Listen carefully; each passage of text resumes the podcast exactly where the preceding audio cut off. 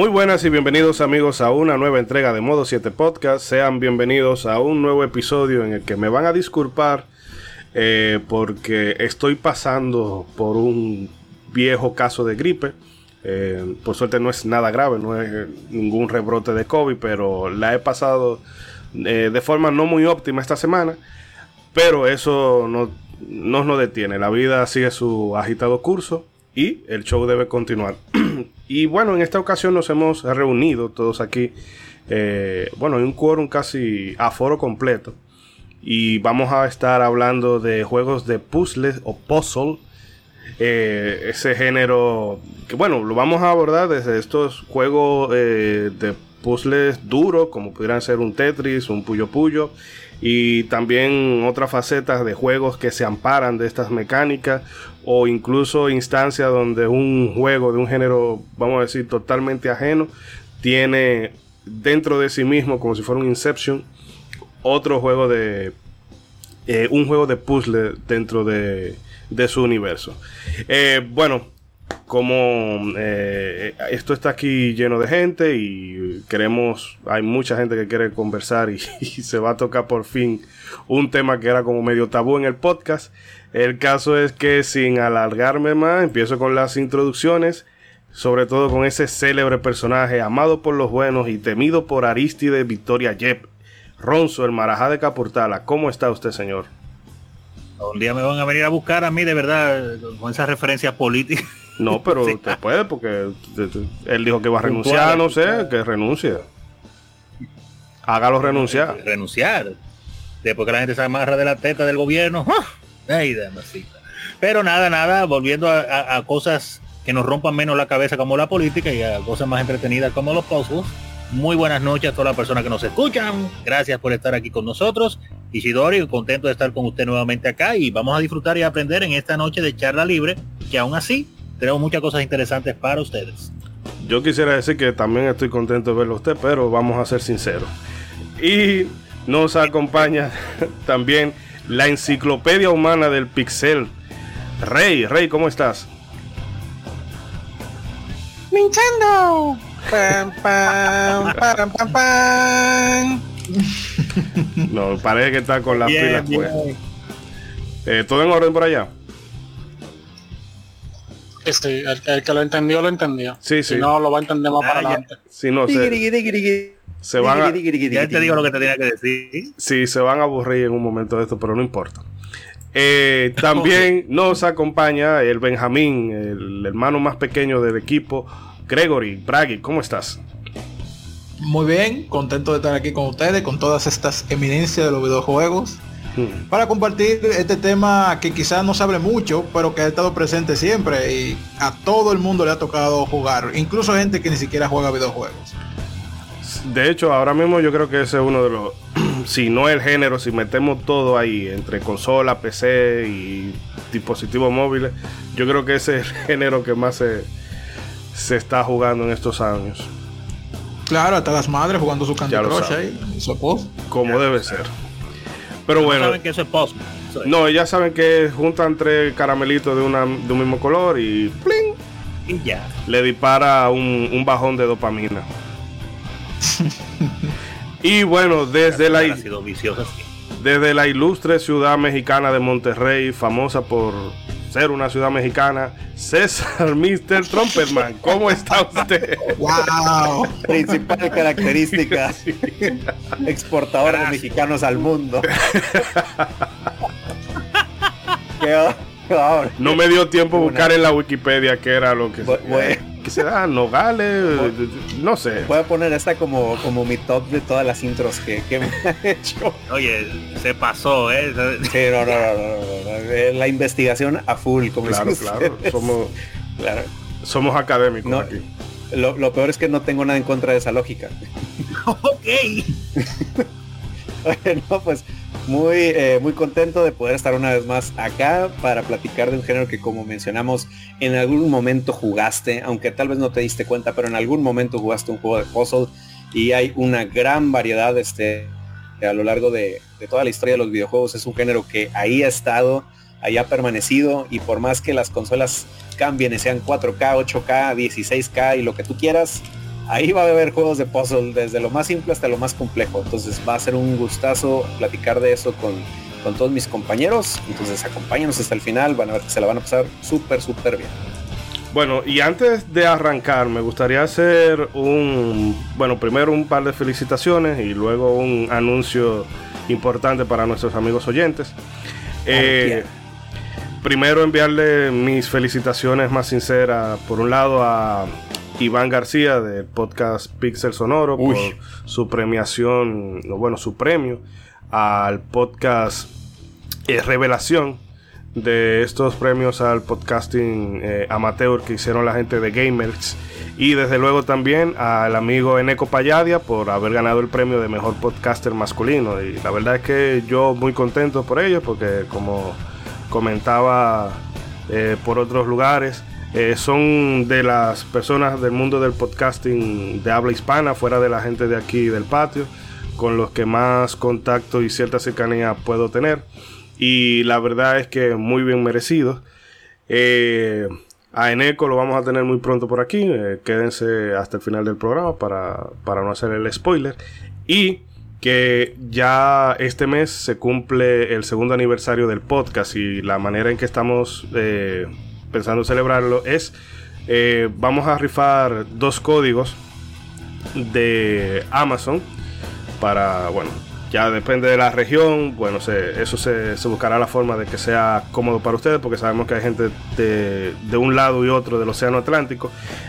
Eh, vamos a rifar uno de ellos para la gente que eh, el próximo programa no va a ser la celebración eh, aniversario, pero sí lo vamos a tener en la primera, bueno, en la charla libre que corresponde a diciembre.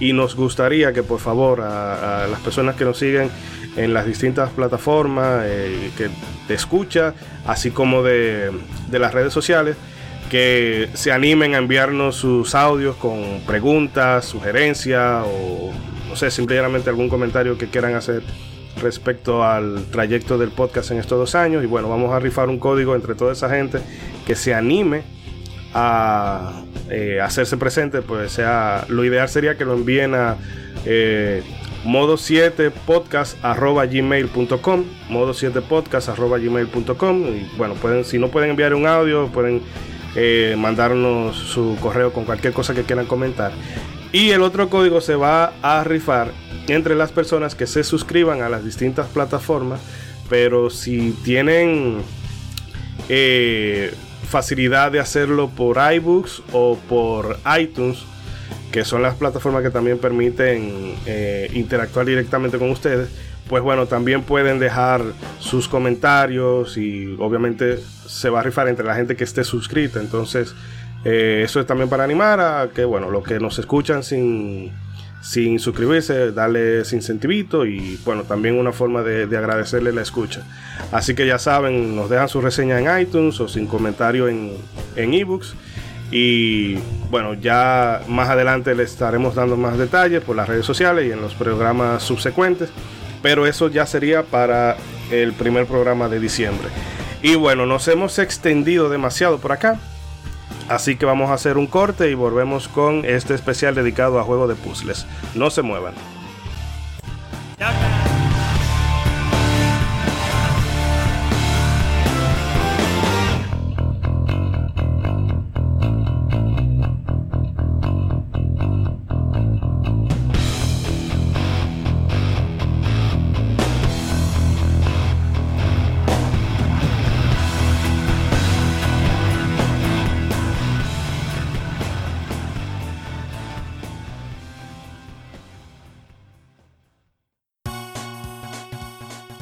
Olvides suscribirte a nuestro podcast desde tu app favorita para no perder ni uno solo de nuestros episodios.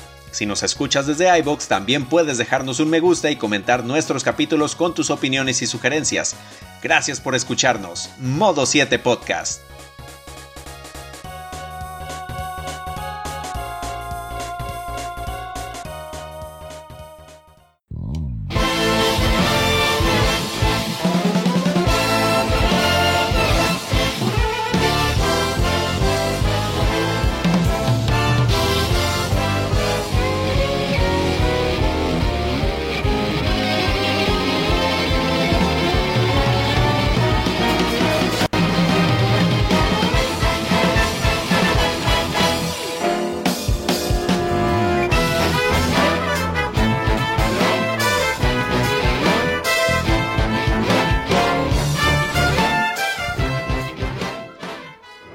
Continuamos amigos con este especial de juego de puzzles. Y antes de meternos de lleno con eh, bueno, todo el menú de juegos que vamos a tocar el día de hoy, nos gustaría hacer un breve repaso por la historia del género. No va a ser nada muy amplio, simplemente como para ponernos en contexto. Y bueno, eh, César, te cedo el turno. Sí, claro, digo, nada más para mencionar un poquito, como decías, antes de meternos en el tema, pues hablar un poquito de, pues, de dónde surgió toda esta onda de, los juegos de puzzle. Y bueno, lo que se dice es que para la Atari 2600, que pues es de aquellos años del 77, se presume que el primer videojuego de puzzle lanzado eh, para la consola fue uno que se llamaba Flag Capture, que vendría siendo más o menos como un predecesor de lo que ahorita es el Minesweeper, o mejor conocido por todos nosotros como el famoso Buscaminas, al que Oh. todos no tenemos ni la menor idea de cómo se jugaba al principio. Este, Pero- pero más o menos por ahí ese son los comienzos y luego más adelante por ahí del 81 eh, para la Atari también se lanzaría una versión de- en videojuego del cubo Rubik este cubo eh, del que tú este como el que tienes en físico que tienes que emparejar los colores bueno se lanzó una versión en, en videojuego este y también después por ahí del 82 se se lanzó eh, una versión en videojuego también de un juego de mesa popular que se llamaba Black Box, que es de data del 70 ese juego, pero para el 82 se convirtió en videojuego. Este, y así, eh, más adelante, pues básicamente ese, ese va siendo el, el origen de los juegos de puzzle. Al principio eran eh, meras adaptaciones de rompecabezas o juegos de acertijos que ya existían en físico antes. Eh, ya de ahí, este, eh, conforme vamos yendo hacia el año de este del 84 y del este 87, pues es donde ya nos vamos acercando a el juego que prácticamente popularizó y estandarizó el género de puzzle, que viene siendo el famosísimo, conocido por todos y casi puedo decir que jugado por todo mundo, el Tetris. Que pues a grandes rasgos, este, antes de pasarle toda la, eh, la comunicación a mis compañeros, solo mencionar este que pues se lo creó el ingeniero soviético Alexei Pajitnov este quien eh, la verdad la pasó un poquito difícil porque no fue un, hubo un telenovelón ahí con los derechos de, Tetris que él los terminó teniendo hasta el 1996 imagínense tantos años en que este pobre señor pudiera eh, cobrar alguna regalía al respecto de, de su juego por varias cosas gubernamentales. Imagínense, hasta el gobierno de Rusia tuvo ahí que ver con, con el juego de Tetris. Este, porque pues Estamos casualmente. esperando la película de esa historia. Sí, sí, sí. Porque pues casualmente fue desarrollado en un instituto gubernamental. O sea, fue donde se. Imagínate, de ahí salió este Tetris, que pues más o menos a, a grandes rasgos, este es un juego donde tienes que mover unas piezas llamadas tetraminos, que básicamente es una pieza compuesta de cuatro cuadrados. Y pues el chiste es hacer líneas para hacer desaparecer este, las piezas y pues que no, las piezas no alcancen la parte superior de, este, del- de la pantalla. Bueno, de todo lo que es Tetris, este, ¿qué les gustaría mencionar? ¿Qué, qué- cuál versión de Tetris les, les ha tocado jugar o con cuál empezaron, por ejemplo? Bueno, clásico, clásico. Con la de NES comencé yo y después, igual que, que el señor Ichidori, me tocó jugar Tetris, pues claro, en aparatos celulares, en Ataris de mano, en muchísimos aparatos, porque de, de lo bueno que es, lo adictivo que era y lo original que fue en su momento, eh, también tenía la capacidad de adaptarse fácil a cualquier aparato. Ya aparato. Casi más que dos. que era solamente cuadros. Eran cuadros de cuatro cuadros, eh, exacto, así mismito, valga la redundancia. Y era una programación que una vez que le tomaba la lógica, cualquier programador parece que la sabía cómo hacerla. Y lo adaptaron en, en donde yo creo que Tetris ha aparecido en más aparatos que Doom. Y mira que Doom lo han adaptado Sí. hasta microondas. Sí, la neta, sí. Oye, ya todos he mencionado en programas anteriores que cuando yo descubrí Tetris de NES, pues yo sufrí problemas serios porque yo le daba con una fiebre como que no había mañana. Hmm. y, y veía los Sí. cuadros hasta cuando cerraba los ojos. Eh, Oye. que ya que tú lo mencionas, así mismo me pasó porque al igual que la mayoría, mi, mi contacto fue entre el, el NES y el Game Boy. El Game Boy en mi caso, del Tetris, un que es un interesante, es un misterio para mí cómo, cómo es que eso te engancha tanto y a día de hoy, ¿eh? porque yo eh, hace, hace- no hace mucho estaba bu- buscando acostarme más temprano. Y yo decía, a eso, como me voy a acostar a las 10 y media, así que a las 10 me puse, que déjame jugar Tetris, va. No. Ay, un mamá. ratito. No. Puse, puse un playlist ahí y cuando yo termino, cuando yo termino que, dice que la, la una de la mañana, digo, no puede ser que yo llevo toda esta hora aquí jugando Tetris, poniendo bloques. Es increíble cómo eso te absorbe. Es que es un juego muy sencillo de, de agarrar, de entenderle y de clavarte. O sea, es es súper fácil, no, realmente no, te, no es nada complicado. Y que es Sí, divertido. Es Y divertido. porque en realidad los seres humanos no somos tan complejos como uno cree. Eh, porque fíjate que nada más placentero que tú sacas tu moco de la nariz y hacer bolita con ello. Entonces ya eso Oh, es Dios, simple. Dios, Dios. la los simpleza placeres simples de la vida. Entonces Tetris tiene eso, que solamente ensartar eh, cuadros eh, de diferentes formas, eh, hacer una línea y desaparecerlo. Y, y ahí es que está el gancho. Cuando tú ves que esa línea o esa fila de líneas desaparecen, eh, óyeme, tú eso te pone, no sé, te da un, un shot de, de- de dopamina y todo eso, y tú te Es pones... una, es una de las sensaciones de placer más, más divinas de la vida. Sí, yo creo. Yo creo que vez, después de eso, de tener, de tener acceso a los archivos de la CIA y llenar y limpiar un nivel de Tetris son las dos cosas que te pueden dar como más sensación de poder en esta tierra. Y breve, antes Sí, de que y- tú hablabas, perdona Bragg, eh, y disculpa, que tú hablabas ahorita del pobre Alexei, de que no fue prácticamente a mitad de los 90 cuando pudo empezar a ver eh, royalty de, de su propiedad intelectual. Y es en buena parte por este, porque el que también es copropietario de, de The Tetris Company, eh, Hank Rogers, que fue el que también gestionó eh, la licencia. Eh, gente, discúlpeme que la voz mía ya está en las últimas.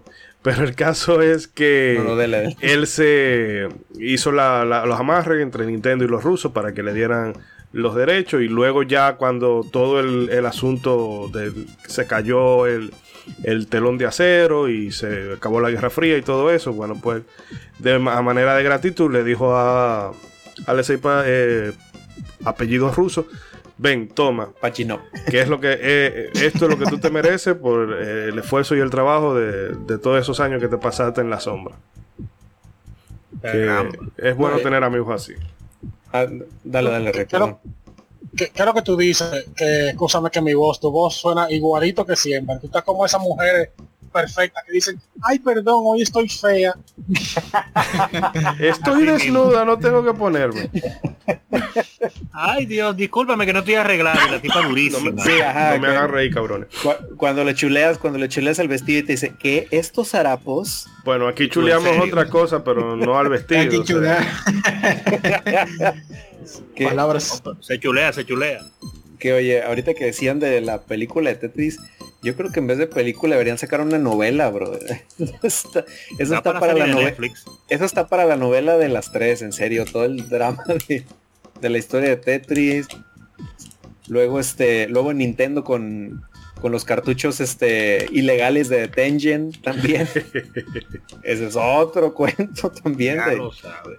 De cómo Tengen se quiso hacer la listilla y vamos a aplicar ingeniería en reversa para no pagar los royalties a Nintendo. Oye, la- las personas que hicieron la miniserie de Chernobyl deben de agarrar esas historias. Sí, Sí, sí, sí, sí. todo un blockbuster para HBO, la verdad. y disculpa exacto. Braggy ¿qué era lo que te iba a comentar? No, era siguiendo por esa línea de, de- del adictivo que era Tetris. Y otra de, de los placeres que había no eran solamente hacer esa línea, sino cuando uno se metía en, ese, en esos problemas que parecía que ya no había, no había vuelta atrás y que la cosa estaba rápido, que uno finalmente lograba ya como recuperarse y uno decía como que, oh, qué alivio. Y, y también era muy placentero eso. Y otra de las cosas que yo creo que se le debe esa, ese, ese vicio que uno tenía, era como la obsesión de, de pasar el récord. De, tú sabes que eso se ponía más rápido y, entonces uno tenía sus, iba marcando su récord y, ya cuando uno dominaba eso era, un placer y unas ganas de, superar. Y eso es casi infinito. Supongo que habrá un, punto en donde ya será imposible manejarlo, pero, pero ahí eso te da hora y hora de, querer superar el, récord. Ah, y luego, la música. De las, de, ah, bueno, esa es otra, digo, qué, bueno que dices de la música, porque cuando dijiste la versión de NES, este, a quién no se le hizo curioso estar jugando Tetris y en el, la de, por ejemplo, la versión del Nintendo, que tenía la música del lago de los cisnes mientras estabas jugando. Oye, que hasta música de cultura te ponía a escuchar Tetris, ¿eh? Yo, yo súper ignorante, gozándome la música como cosa loca y no sabía lo que era, la verdad. Súper ignorante, pero me encantaban, todas esas músicas me encantaban y, no sabía por qué se me estaban marcando en, el espíritu y era que eran obras clásicas, pasadas 8 bits. Sí, pues inclusive el tema principal de Tetris es como una adaptación de otro tema este muy famoso ruso también, o sea, sí, de, chamaco, Chay Tchaikovsky. Ándale. Me hicieron bullying aquí con no saber eso, pero está bien. Ya me, ya me documenté un poco. bueno, yo no, soy, yo no soy yo no soy tan fanático como ustedes de Tetris, aunque básicamente la he jugado casi todas, eh, muchas veces. No soy tan, yo no me sueño con piezas. Eh, hay otro juego. yo, yo me hay, hay, hay, otro juego, Tetris algo, que hablaremos después, que sí yo me he enseñado con piezas, pero con Tetris en realidad no. yo sí jugaba mucho la de Nintendo por la música, como la a mí me gustaba mucho era la tercera, que era una música un poco más melancólica, más misteriosa. ¿Cuál eh, era? bueno, es que la, la, type, la Type B o la tipo B estaba más locochona. Pero la, la, C. La C. Era una cosa así. Ah, sí, sí, no, ya sé cuál dices. Sí, sí. Sí, sí, es verdad, es cierto. Sí, sí, está muy bueno. siempre me hacía sentir como, qué sé yo, como muy nostálgico, melancólico. Sí, sí, sí, es verdad. era, jovencito. Eh, y, que nostalgia de qué tienes ocho años sí por eso digo pero me hace, sentir algo como no sé que, como adulto ya yo sé lo que es Ajá, exacto. que así como como melancólico nostálgico eh, aparte de esa yo eh, variaciones de Tetris jugué, pero la, la, única otra Tetris, Tetris pura, que de verdad como que sí quiero jugar, es la nueva, la Tetris Effect. No la he jugado ah, todavía. Esa, esa, la jugué yo. ¿La Tetris cuál? Tetris Effect. esa nueva. Esa, ese qué onda, sí, sí vi el tráiler cuando lo, lo, anunciaron, pero realmente. Esa Tetris es básicamente el juego, el juego de siempre, pero se enfoca en dar como una experiencia ambientándote, visual y auditiva. De hecho se puede jugar con el VR.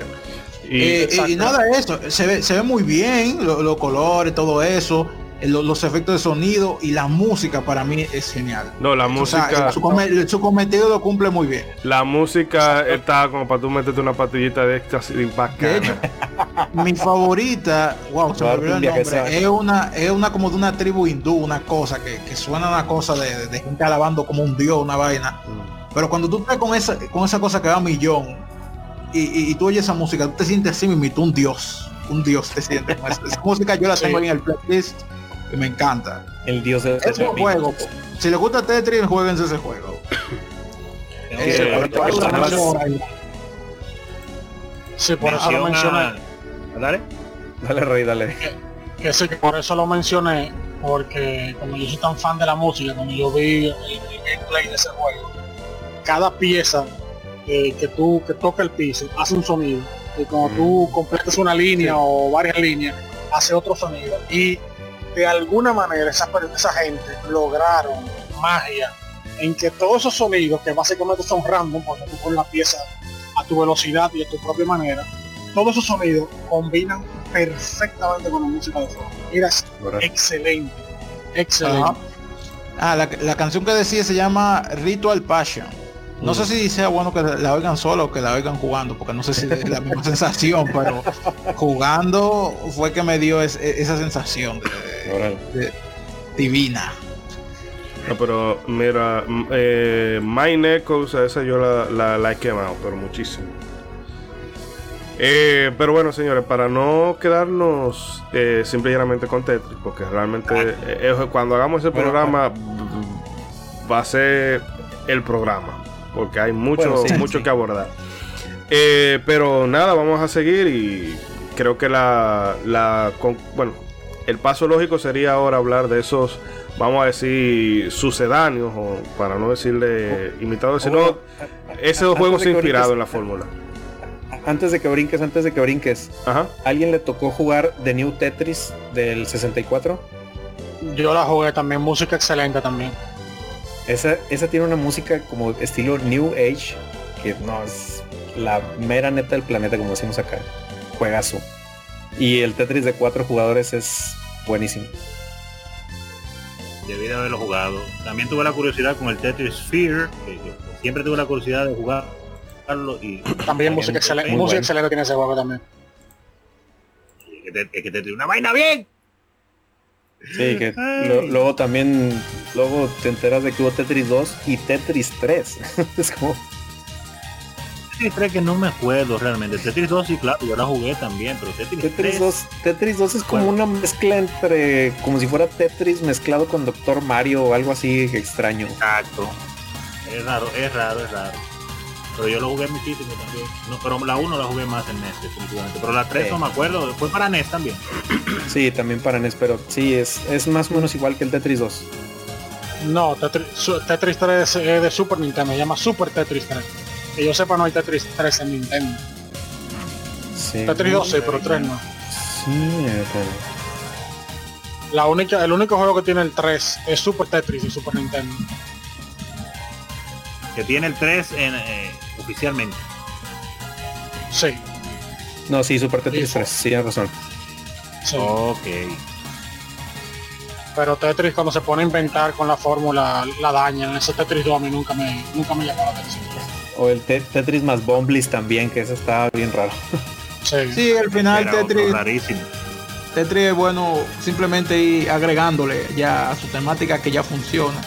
Porque así los puzzles en general, como que después de que ya están creados, es como, es como tú querías hacer algo diferente. Hacer un ajedrez 1 y querías un ajedrez 2 con cosas diferentes. Eh, eh, ajá, exacto. Eso mismo. Es que la fórmula está como tan, queda como tan bien la fórmula que es Sí, difícil salirse de la fórmula y que quede igual de chévere y divertido. Pero Sí. se ha logrado que hay algunos juegos que son muy divertidos derivados de Tetris. Claro, no, eso es cierto, eso es cierto. Bueno, ya, señor Ishidori, perdóneme, ese era todo el paréntesis. Eh, no, no. Ah, ok, ok. Eh, le disparo a Rey entonces para que hable, bueno, mencione de esos juegos que estarían como en esa misma, esa misma, vamos a decir, línea de, de Tetris, de juegos que con la mecánica conlleva hacer, vamos a decir, líneas de un mismo tipo de forma o de tipo de color, vaina puyo puyo y cosas por el estilo. O sea, otros juegos de puzzle que no son Tetris. Exacto. Los, los, vamos a decir, los inspirados. Bueno, la parte de Tetris, yo diría que el juego de puzzle, uno de los juegos de puzzle más populares o conocidos, por lo menos entre los, entre los videojugadores, es los Puyo Puyo, que hay como 35 millones de clones. Sí. To- todo, todo el que hace un juego de puzzle que no quiere copiar Tetris, copia Puyo Puyo. Eh, sí. Candy Crush. Básicamente- Candy Crush. Exacto, algo así. Eh, básicamente, me imagino que todo el mundo debe, sa- debe saber cómo se juega, pero tú tienes... eh, bueno, Doctor Mario técnicamente, técnicamente es un clon de Puyo Puyo también, pero como, Mm. como usualmente Nintendo siempre quiere hacer algo diferente, el juego se, se, se Sí, ve le- diferente. Le agregó ve diferente. de los virus nada más ahí. Exacto, los virus y eso hace que el juego por lo menos sea lo suficientemente diferente como para que no sea un clon de Puyo Puyo, pero lo es. Porque usualmente lo que Puyo Puyo es que tú una pieza tiene dos partes, eh, que usualmente cada parte es de un color diferente y cuando tú la pones en el piso tú tienes que con la siguiente pieza eh, combinar de tres a cuatro eh, piezas del mismo color hasta que tú hay algunas variaciones, tú cuando tal vez llega a 4 la pieza se, se desbarata y pasa lo que pase. O también juegos como la Super Puzzle Fighter Turbo, que es también Sí, a mí- muy buena. A mí me encantaba. Eh, si tú lo que usas es bomba, eh, tú vas a hacer lo mismo con la pieza de diferentes colores, lo único es cuando tú llegas, cuando tú combinas cuatro del mismo color, la pieza no explota como un puyo puyo, sino tú, sim- tú simplemente la sigues acumulando, acumulando, acumulando, hasta que tú pones una bomba de, de ese mismo color y la destruye toda y ahí tú haces eh, combos y cadenas y etcétera. Y creo que había Eh, un, un diamante que desbarataba todo lo que fuera de ese color, independientemente de donde tuviera. Eh, también, exactamente. La Super Sí. Puzzle Fighter es eh, para mí, para mí ese es el, el mejor Puyo Puyo. Es excelente, gráfico excelente, música excelente, Street Fighter, los gráficos, todo. Y los Puyo Puyo siempre, tal vez como pu- lo- los Puyo Puyo usualmente son como masitas, slimes. Eh, yo me lo encuentro como que me lo siento como pescado, mientras que en la Super Puzzle Fighter se sentía más rápido, me gustaba el sonido cuando las piezas explotaban, como cristales. Eh, simplemente se, ese se siente muy bien. Yo al Puyo Puyo que le Puyo Puyo que le di muchísimo fue al Puyo Puyo Pop en Game Boy Advance. que no era no tenía esa eh, vamos a decir como no tenía como mucha personalidad propia, vamos a decirlo así.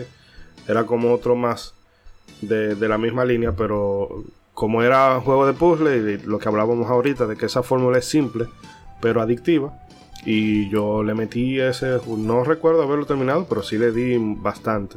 Y era eh, con la estética, pues, que eso también caracteriza mucho a los Puyo Puyo, que es todo como muy anime, chibi, cacón y todo eso. Bueno, sí, por cierto, lo, lo que pasa es que la mayoría de los juegos de Puyo Puyo, que se llaman Puyo Puyo, se quedaron en Japón. Pero yo creo que todos las hemos jugado sin darnos cuenta. Por ejemplo, el que jugó en el Sega Genesis, el Sega Mega Drive, la Dr. Robotnik's eh, Mean Bean Machine.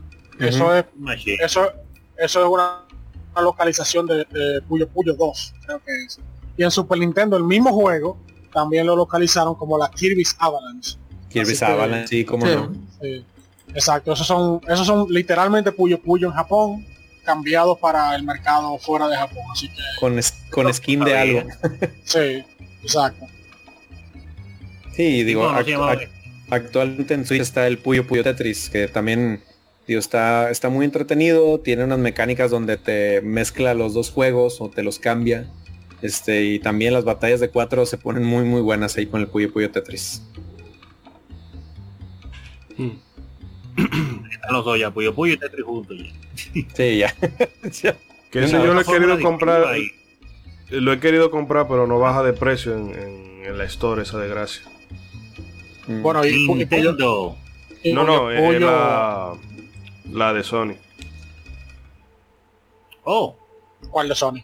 No, no, la, ¿Cómo la de Sony? No, no, que el, el Puyo Puyo Tetris, bueno, el 2. Siempre lo he querido Ah, comprar la- la- en la... En La la versión de PlayStation. sí, pero que no baja de precio esa desgracia. Bueno, es que hay se dos. El 2 el dos no tiene mucho. El primero sí ya tiene mucho rato, ya debe estar barato. Mm. Eh, pues es que Puyo Puyo ha sido tan influ- influencial que, que hasta la misma Nintendo lo ha copiado como que tres veces. Como dijimos, Doctor Mario es, un- es un- básicamente una co- inspirada en Puyo Puyo. Wario's Woods también muy inspirada en Puyo Puyo. Juegazo, Yoshi. Wario Woods. Yoshi's yo creo que Yoshi's Cookie, ah, Yoshi's Cookie también es inspirada en Puyo Puyo. Eh, Esta mecánica ya un poquito más apartada, pero sí.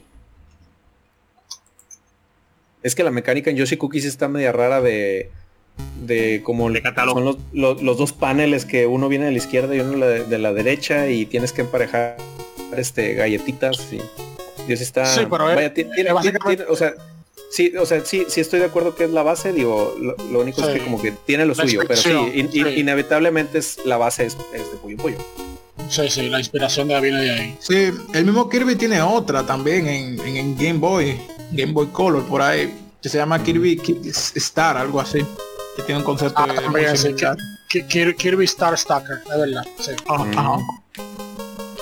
Hay una en Super Nintendo también, pero nunca salió de Japón. Ah, en Japón debe haber muchos, muchos, muchos.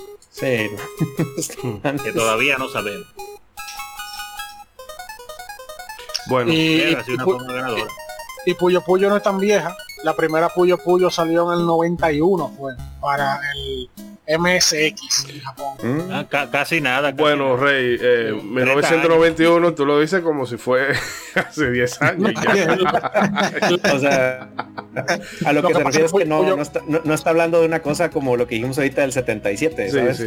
Bueno, Exacto. No, No, claro, no, pero ahí estamos remontándonos al origen, pero sí se entiende. no es algo que viene de que de principios de los 80 o de un lugar oscuro, ¿tú me entiendes? Ya, ya el Super Nintendo estaba afuera. O sea, Sí. No, nada más, que el Ya Nintendo estaba afuera, sino que Ya los salió- 16 bits ya. Sí, en el MSX, es una, una computadora japonesa, ya tú sabes, viejísima.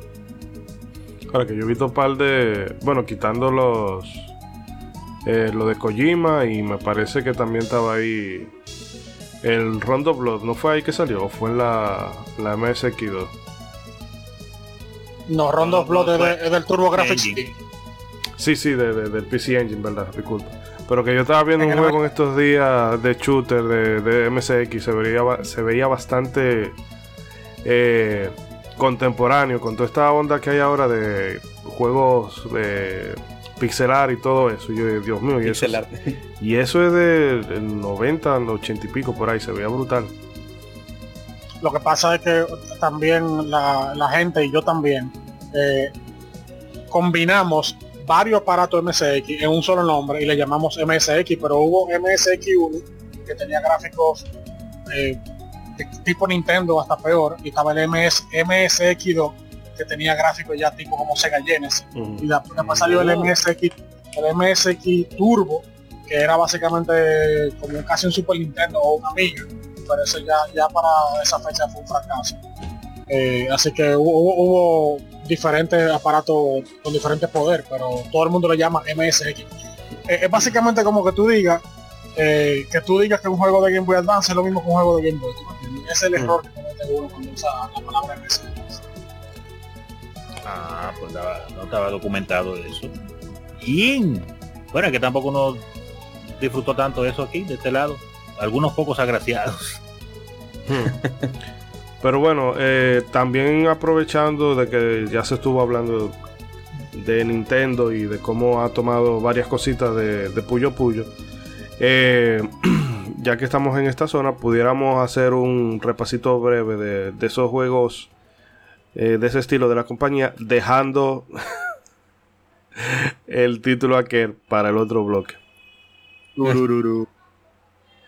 Pues digo, no, no sé cuántos le, le dieron sus buenas horas a, Doctor Mario. Digo que y ahorita ya repasamos un poquito de él, pero la verdad es que sí, era otro juego que no se batallaba en que te, te picaras. Ya hasta el momento en que ya había demasiados virus este, en, en el frasco era donde ya te empezabas a atorar. Y luego también esas como que mini cinemáticas que tenían cuando pasabas de ciertos niveles con los virus este, viendo el horizonte y encima de un árbol, bien poético. Ya lo sabes. Muy, y bien famoso porque al incorporar eh, obviamente la temática de Mario a ese juego, pues entonces se convirtió en uno de los más queridos y muchísima, muchísima, pero muchísima gente lo jugó bastante ese juego. Y que gracias a al Dr. Mario, todas las tiendas de reparación de videojuegos han podido tener su icono. Que no hay taller de videojuegos que no tenga al Dr. Mario en el frente. Eso sí. Se la pusieron fácil, se la pusieron fácil. Todas las tiendas de reparación lo mismo. Ya, el Doctor Mario, caramba. Eso. Bueno, revista con Nintendo no lo usó, pero. Eso, y que sí, les, les estrellaron. Eh, le fusilaron la el Lady Madonna a, a Paul McCartney. Ándale, sí. Bueno, cosas bueno, que se parecen a cosas. se parecen. Sí. Sí, no. demasiado. Que luego también está el, el rim eh, completito para el Super Nintendo en este combo de Tetris y Doctor Mario, que pues, prácticamente es el Tetris 1 de Nintendo y el Doctor Mario de Nintendo, pero ya con un lavado de cara de 16 bits, tanto gráfico como, como sonoro. Mm. La verdad que estaba muy bueno, digo, a mí me... Si, si la música del, del NES ya te gustaba en esos dos juegos, el remake que le aplicaron para la versión de Super Nintendo estaban buenísimos, la verdad. A mí me gustaba mucho la música de, eso- de esos este, remakes. se podía jugar más fácil de noche porque tenía una mejor paleta de colores. Oh, sí. Porque a veces de noche se te quedaba marcado eso, en el NES así, con esos contrastes tan altos de, de un color y otro. Los ojos se te quedaban así marcados lo que tú estabas viendo en la pantalla. Como si, tú eras- como si tú- como si tus ojos fueran de LCD. Sí, no. Ay, pero fue bueno, fue bueno. En, en esa época que hubo tantos recopilatorios. La gente se queja ahora de, lo- de los combos, los recopilatorios, lo que viene de atrás, pero eso viene de, de esos tiempos, se estaba haciendo ya. Los remasters. Desde siempre. sí, Y se vendían igual. Pues mira que el Y se juego, vendían a precio nuevo. el juego, uno de los juegos más celebrados de de Super Nintendo es el Mario All Star. Ándale. Y te, Ah, sí, es empujaron, cierto. te empujaron tu remaster ahí como el más mejor. Pero eh, No, pero valía la pena. No, no, sí. juegos. Era eh, otro tiempo, se hizo con otro criterio. No es simple y llanamente. Porque eso, en ese momento, eso fue como el equivalente de, de que Nintendo agarre todos los juegos eh, de Mario hasta la fecha y lo haga con gráficos actuales. Que eso es Sí. lo mismo, lo único que esa era la tecnología que había en el momento. Y eran tres juegos y al final se hicieron, eh, le- le- bueno, cuatro juegos y luego le incluyeron el, el Super Mario World. Además uno de ellos que no, no se había jugado aquí. Exacto. Y donde muy y donde la mayoría de la gente nos enteramos que el Mario 2 no era el Mario 2. Ujú. Ese meme. Y los japos tuvieron también a su vez el chance de probar la, la Mario USA. Que por lo Ah, menos eh, eh, se, sí, se hizo con otro criterio. Pero bueno. Volviendo al punto de. De bueno, Bragi, no sé si tú quieras mencionar algún título. Bueno, Sí, sí. Quiero, quiero mencionar uno, pero antes también eh, hay una colaboración que me llamó mucho la atención. que es algo muy simple, pero que se llama, creo que salió en 3DS o en 10, que se llamaba Puzzles and Dragons Z más Puzzles and Dragons Super Mario Bros. Edition. ¿Qué? Que- What the f- Diatre, ¿qué Sí. es eso? Es un nombre larguísimo. With Funky Kong Mode. Eh, básicamente es el concepto de, combinar colores. Y, hay algunas cosas que son como eficaces y con, con otras cosas super eficaces y otras no, algo así. Es un concepto, pero es simple al final, que tú tienes que como derro- tú vas combinando eso y vas derrotando a, a un enemigo que te pongan adelante. Muy básico, pero si, si uno se pone a buscar así colaboraciones y cosas de Mario, no encuentra muchísimas. Aunque, en mi caso, la que yo prefiero mencionar es el famoso caso de Mario vs. Donkey Kong. Que es una fusión de, de puzzles y plataformero. Como ustedes saben, el, sí, exacto. Y como ustedes saben, el primero que salió es un derivado de- del clásico Donkey Kong, el que salió para arcade. Y, y- y de- realmente el primero que salió fue el Donkey Kong, el, el Donkey Kong 94, que ese salió para Game Boy y mucha gente confundía ese juego con, con un port de, de Donkey Kong de, de arcade, pero no tiene nada que ver, es un juego completamente nuevo.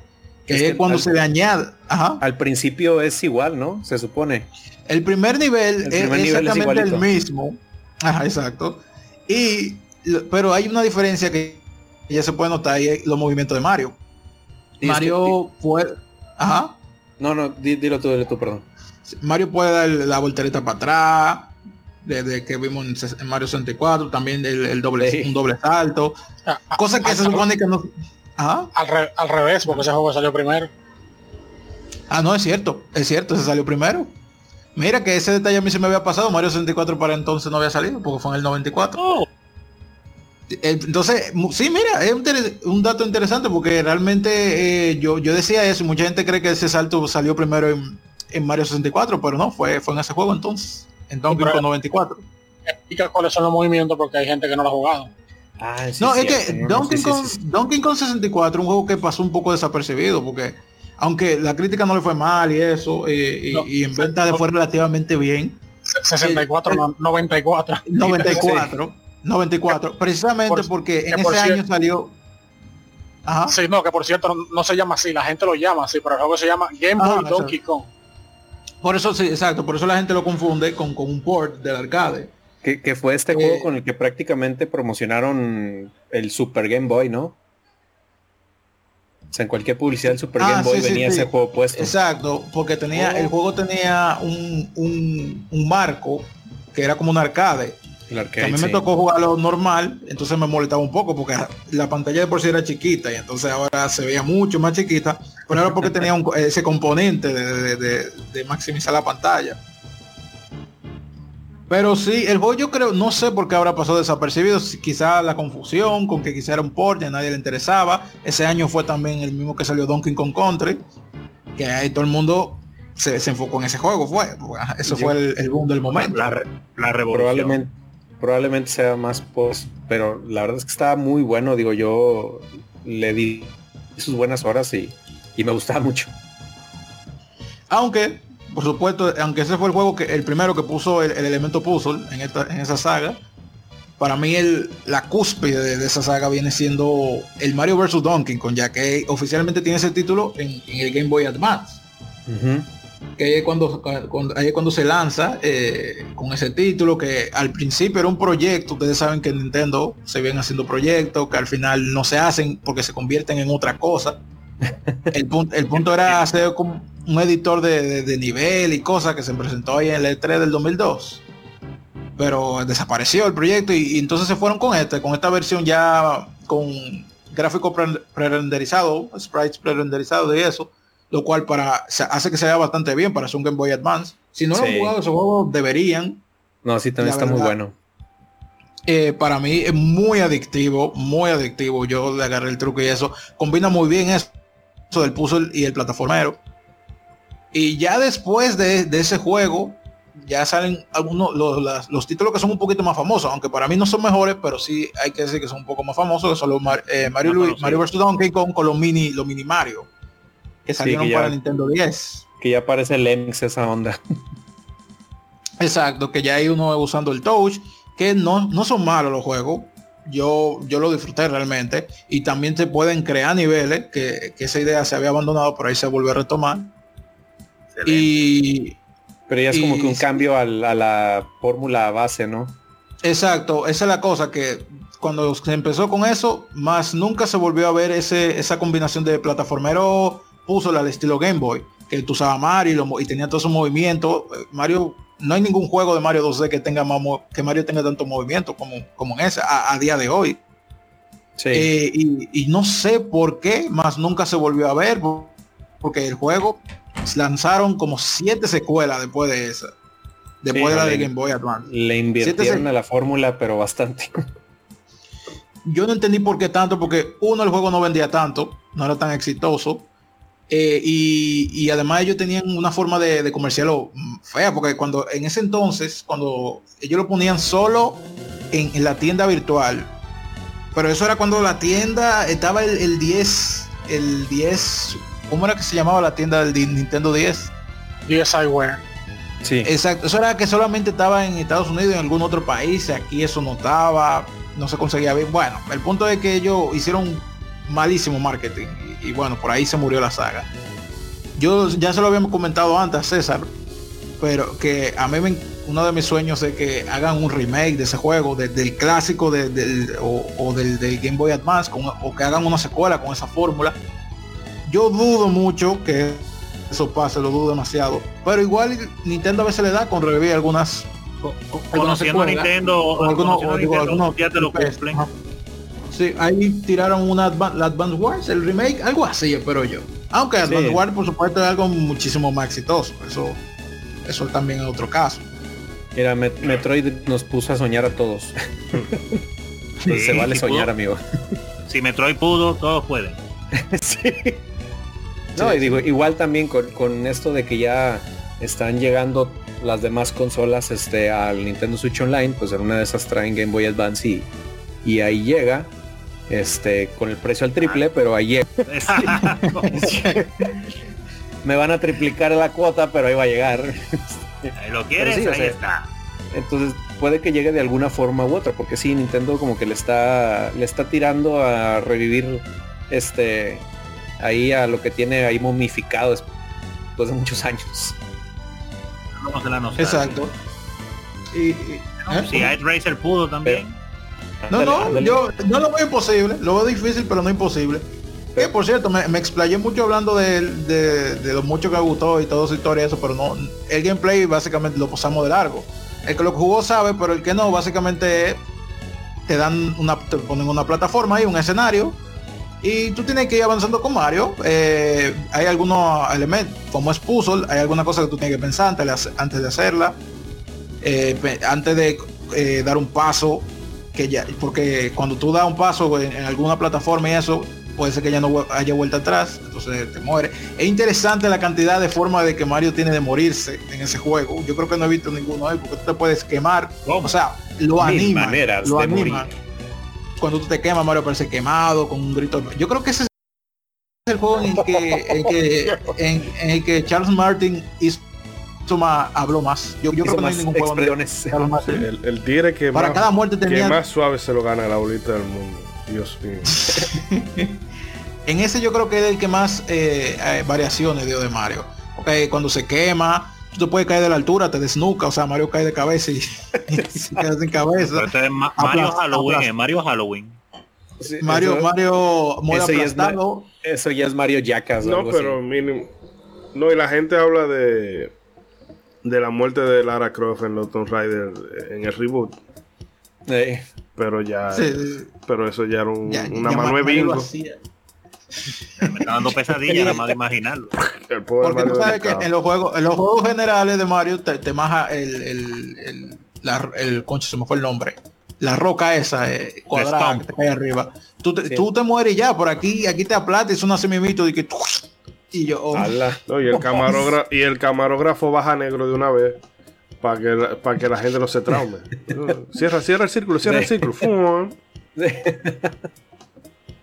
Pero sí, no, en general es una, saga buena, los juegos, la secuela tuvieron bien, pero sobre todo esa de Game Boy Advance, la es fácil de jugar porque eso es Game Boy Advance, el lo emula lo que sea. Y créanme que si le agarran el truco, se van a enviciar ahí. No todo el mundo quizás, porque no todo el mundo funciona igual, no todo el mundo le gusta lo mismo, pero estoy seguro que la mayoría. Hmm. Bueno, ¿Cómo la ganadora son? ¿Alguna IP de puzzle de Nintendo que quieran mencionar? espérame, espérame, antes de que pasemos una, a, otra cosa. Si a usted le gustó esta explicación de Mario vs. Donkey Kong, yo le tengo un tip muy buenísimo. Métase a YouTube, en el buscador, busca un, un youtuber muy famoso, muy, muy famoso que se llama Brageek. Él tiene un ah. video donde explica esto y más. Y está buenísimo. Eh. Entonces yo se lo recomiendo al 100%. Exacto, ahí todo. Sí, realmente, básicamente lo que es aquí, pero con más cosas, más detallado pueden ir a verlo. Exacto, exacto.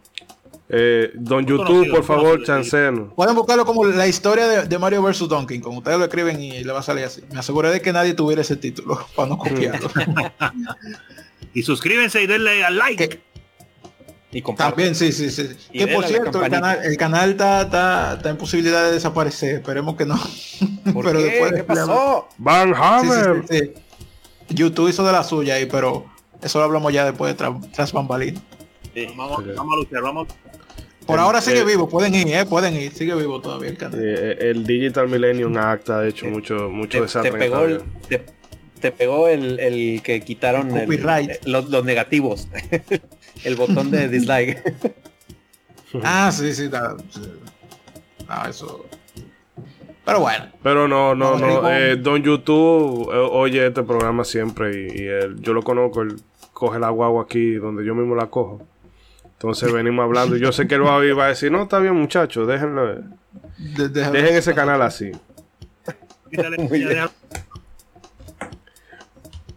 pues bien. Vamos a seguir con el eh, siguiente juego. Bueno, de, tú dijiste de otro IP de Nintendo Puzzle, tú dijiste. Sí, sí, no. Pues, eh, estaba viendo la listica por ahí y veo que faltan unos cuanticos. Bueno, de, hecho por Nintendo, Nintendo se ha olvidado un poquito de los juegos tipo Tetris y, le ha dado duro a los juegos de Picross. Eh, sí, en el 3 salieron mucho. Sí, y sí, en Switch también hay mucho de, Nintendo y también Sega se metió en eso y varias otras compañías más. El Picross, me imagino que la mayoría sabe lo que es. Es un poquito difícil de explicarlo.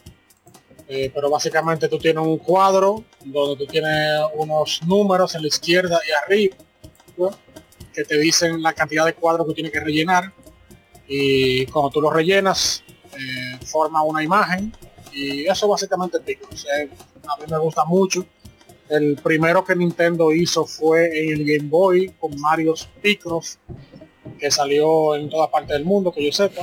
Mm. Después salieron una, salió una parte 2 que nunca salió, en Super Nintendo salió una, que tampoco salió fuera de Japón.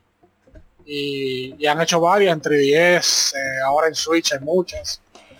Y también es un IP de que Nintendo le ha dado duro, Picross. Y aquí nadie lo ha jugado, ¿verdad? Hay uno en el No, Nintendo Yo lo Switch Online, pude, de pero hecho. no, no lo entendí. Pero tampoco andaba como con ganas de aprender. Fue como que estaba gratis en el 3D cuando yo no lo había hackeado en ese momento. Y vamos a probarlo, a probarlo ahí. Pero tendría que tendría que probarlo un día, o sea, con, con el interés de aprender. ¿Cuál Sí, es Zelda? El que yo vi, había uno de Pokémon y, y otro ahí, no recuerdo de qué era. Pero eh, yo sé que era Pycross, de eso yo estaba seguro. Ok. Eh, tras bambalinas, tras bambalinas también platicábamos con Rey que necesitamos un curso intensivo porque la verdad es que yo por más que le he querido entrar al Picross, nomás no le entiendo. Entonces yo ya le prometí tras bambalinas a Rey que voy a tratar de hacer un, un tutorial y si no le voy a pedir un curso intensivo de, de Picross porque no, nunca le he podido agarrar la onda, pero lo intentaré, lo prometo. Para completar el currículum. Sí, sí, sí. Sí, bien fácil. Lo que sí la, ya para los eh, puzzles más avanzados hay que usar unas cuantas técnicas avanzadas. Pero por lo menos al principio con los puzzles fáciles eso es facilísimo. Sí, me imagino que con el tiempo uno va aprendiéndola. O sea, así como va subiendo dificultad, ya uno va agarrándole el troco y, aprendiendo más técnicas. Sí, sí, yo me acuerdo con- con la de Game Boy, que los puzzles avanzados, yo en momento yo decía que era imposible yo resolverlo. Yo lo que hacía era que lo, lo pasaba a la mala, porque si tú pones, si tú intentas rellenar un espacio donde no va, si- donde, donde no hay relleno, lo que hace que te, te dice, te quita, te baja el tiempo. Y si el tiempo llega a cero, Mm. pierdes. Entonces yo lo que hacía era que lo hacía a la mala. Yo empezaba a rellenar espacio y lo que, lo que, lo que se llenaba, entonces yo lo apuntaba y después cuando empezaba el puzzle, entonces ahí yo, o sea, trampa básicamente así. Pero ya ahora yo he jugado tanto, tantos juegos de Picross que ya yo me sé las técnicas y ya yo no, no tengo necesidad de hacer eso. No, pues ya, ya está bien curtido en el mundo del Picross. Mm. Sí. Sí, pr- primera vez que conozco a alguien que tan Que sí le entiende. de Pycross, porque yo simplemente lo había escuchado mencionar y eso, pero nadie nunca me hablaba de, de Pycross. No, yo, Hombre me- bien yo me acuerdo, versado en el tema. yo, yo me acuerdo mucho que en las revistas Club Nintendo daban las soluciones. O sea, de que en un mes te decían, Sí, este, sí, te retamos a que hagas este Picross. Y al siguiente mes ya te daban la solución. Pero yo te prometo que yo veía eso y parecía que estaba viendo ecuaciones trigonométricas. Yo, ¿qué es esto? Dios mío, no entiendo nada. Bueno, el que, el que lo quiere probar, como todo el mundo tiene un teléfono celular, el que lo quiere probar, entre al, al Play Store de- y baje el Konami Pixel Puzzle Collection. Es Oh. excelente. Tiene música de juego de Konami, la música de Gradius, Castlevania, etcétera. Oh, Eh, bueno, Castlevania está ahí, así que ya. Sí, es, gra- es es gratis y empieza bien fácil. Así que si quieren introducirse Repíteme el nombre. El Konami Pixel Puzzle Collection. Eh, es- empieza bien fácil eh, y es gratis. Perfecto, gratis. Sí. Ok, apuntado. Bueno, pues sigámonos. Eh, Nadie quiere comentar algo del, del Wario Woods. Uy, este, bueno, para mí, eh, antes de, del juego que vamos a hablar más adelante, antes de convertirse en este, en mi juego eh, corona de los puzzles, para mí Wario Woods era el de Super Nintendo, porque uno de Nintendo, ese casi no lo jugué, pero el de Super Nintendo recuerdo que lo alquilaba mucho y me gustó bastante. Prácticamente fue el, eh, antes de ese otro juego fue el que más eh, le dediqué horas de un juego de puzzle también igual, pues digo, como ya platicamos, digo, prácticamente Puyo Puyo junto con Tetris es uno de los cimientos de, de toda la, la industria del World Puzzle. Pero estaba muy entretenido este, porque acá aparte de, de tener que hacer las líneas o las diagonales con, con los monstruos del mismo color, eh, tú tienes que usar una bomba que te lanzaba como una tipo adita en la parte superior de tu pantalla y con eso es con lo que tú este, hacías las líneas de, los monstruos de diferente color. Este, y aparte también eh, esas líneas de monstruos tú las podías cargar para llevarlas a otra parte de, tu pantalla.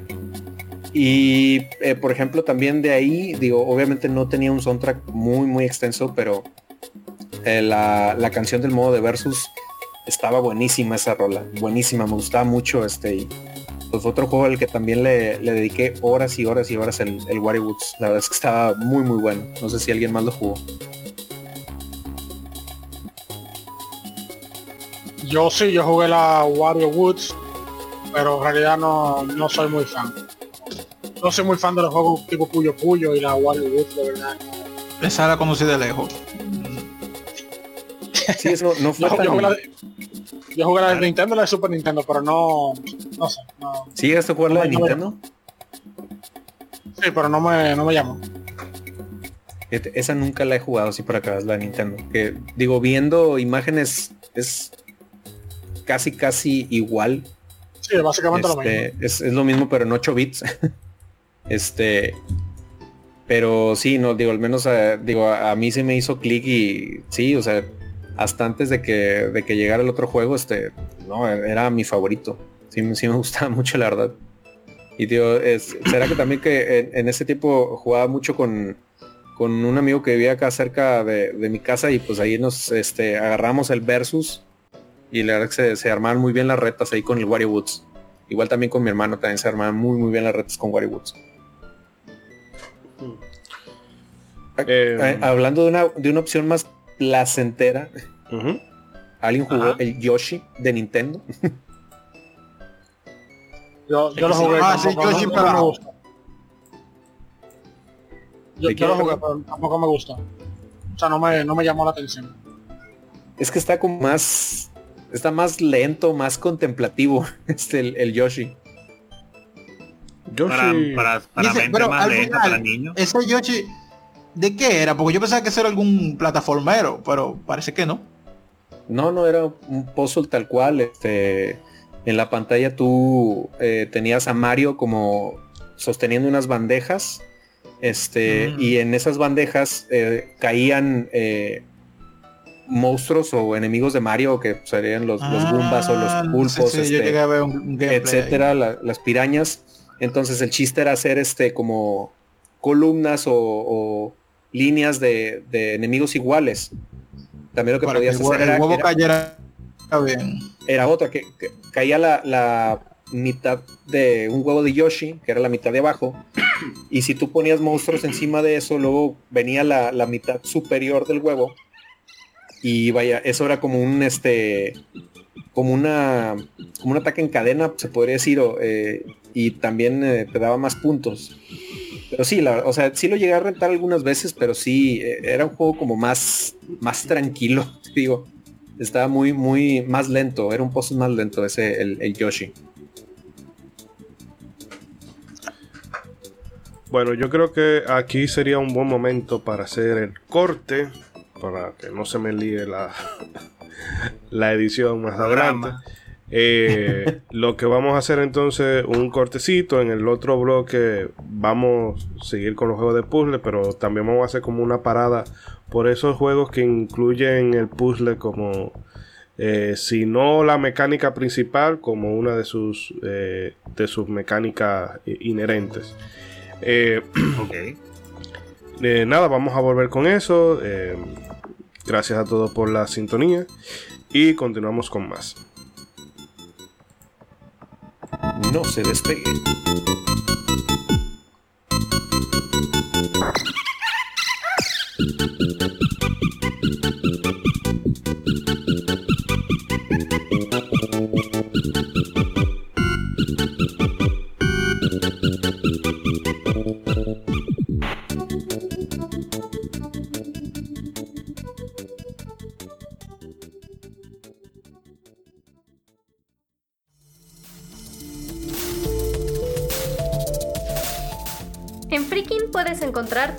Relativo a la cultura pop en México. anime y manga, cómics, videojuegos, ciencia ficción, fantasía, terror, coleccionismo, juegos de mesa y animación. Descubre podcasts y creadores de contenido que a ti te interesan, además de eventos y tiendas en línea. Descarga la app, es gratuita, disponible en iOS y Android.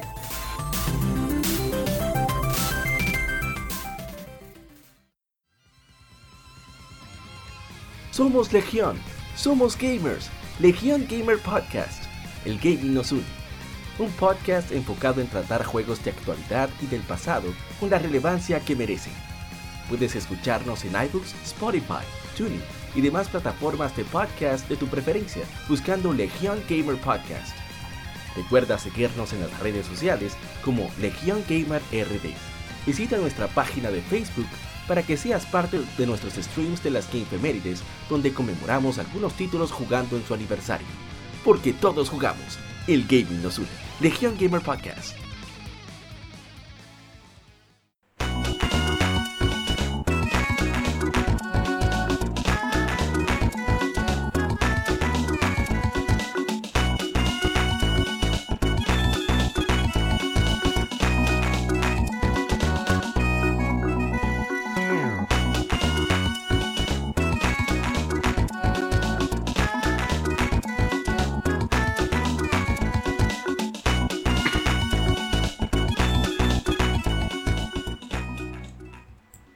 Y estamos de vuelta, queridos amigos oyentes. Eh, César. Dígalo. Pues, eh, no, ¿tienes listos ahí lo- los comentarios de los amigos oyentes? Sí, señor. Aquí Ah, están bueno. ya. Pues antes de, de seguir, sí, antes de seguir con todo lo que hay por aquí, vamos a entonces a darle un repaso. Bueno, sí, vámonos rápido con eh, Instagram. Que acá los, el- a los amigos de Legión Gamer RB, saludote para ellos.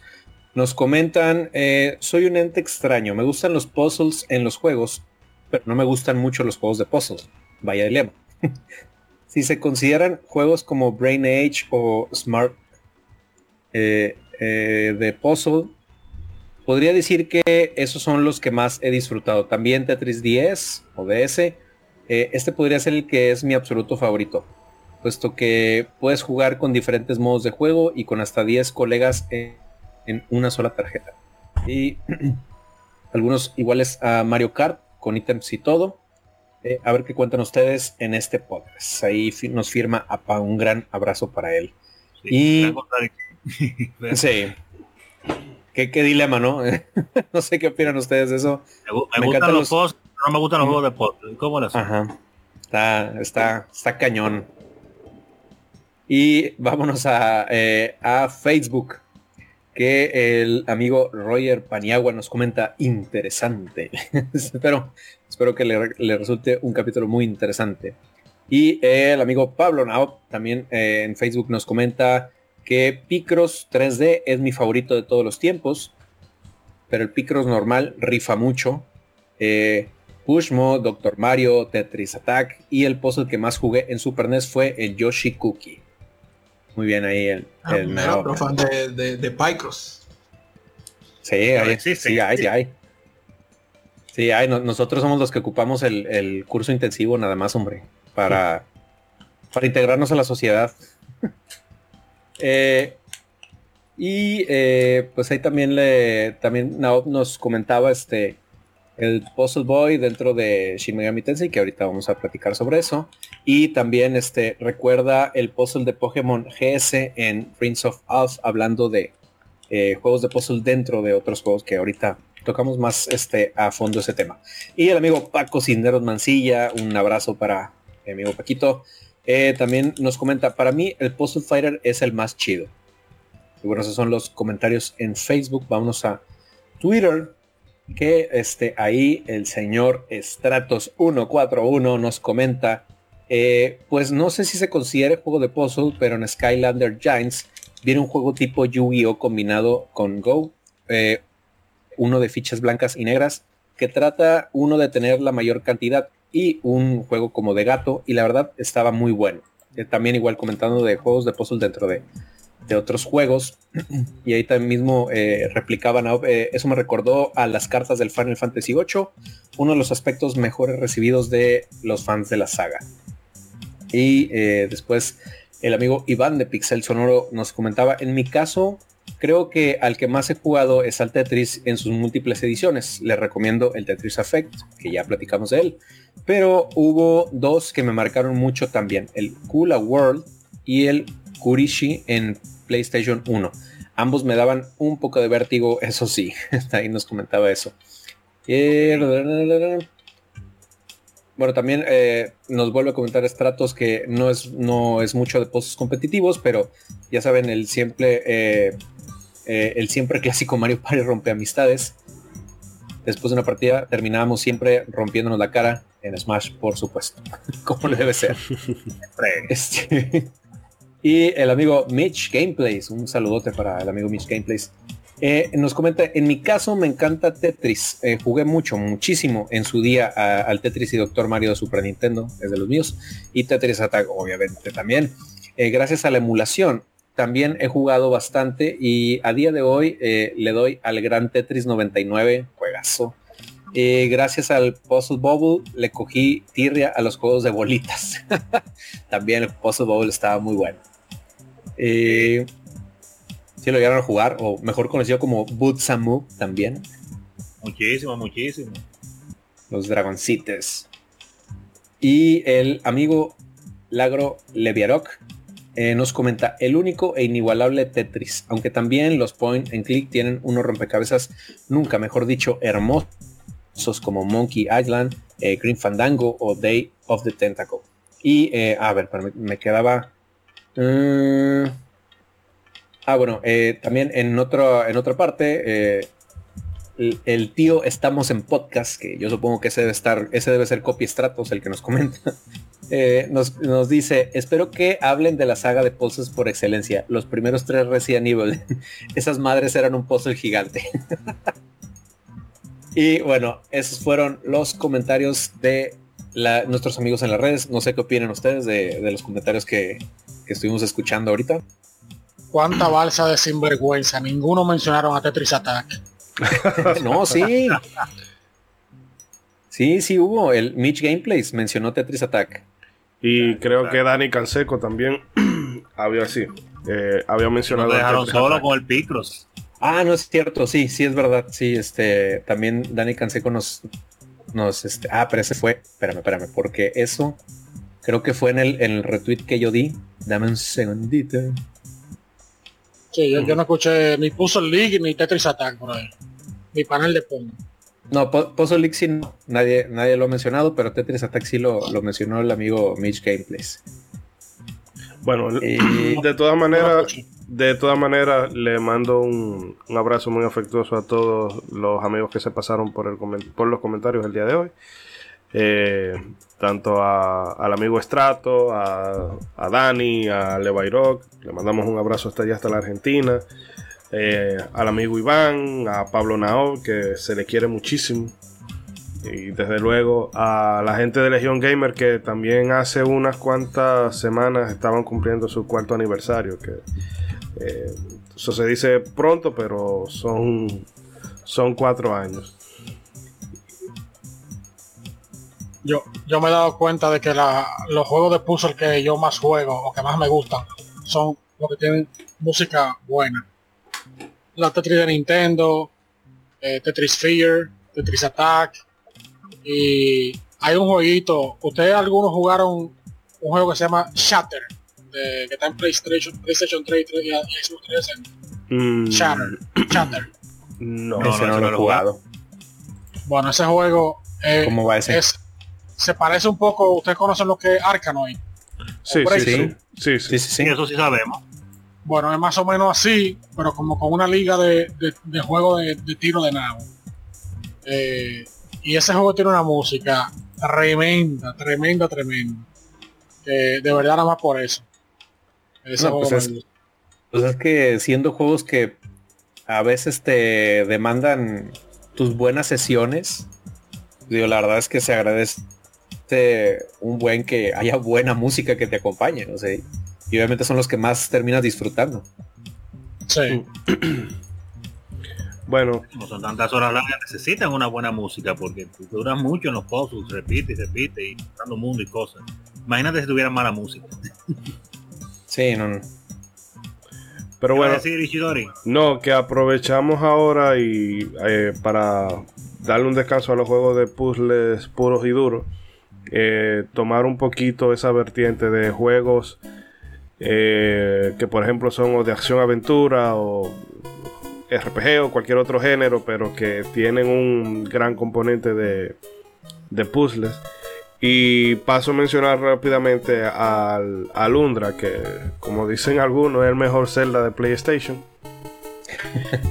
Ah, sí. Y Un respiro para la gente de PlayStation. Sí, y es un juego que realmente te hace querer romperte la cabeza. Porque mm, muchas veces la premisa no está muy clara. Eh, tú llegas a una habitación y. Y bueno, no es que no está clara, sino que de un principio tú no la puedes, eh, no, como que no te llega. Entonces toca experimentar con diferentes habilidades, con diferentes eh, herramientas, o empuja aquí, o mira a ver qué, qué magia te sirve. Pero que para hacer un juego que es de aventura, cada puerta que tú tienes que abrir ahí es un condenado puzzle. O sea, puerta que tú abrir, puerta o que tiene que prender un candelabro, o que tiene que empujar tal cosa, o que tiene que acomodar caja, en fin, que eh, eso y precisamente ese elemento es que lo hace eh, adictivo, porque en cierta manera el juego en cuanto al, al combate y la dificultad no es tan alta.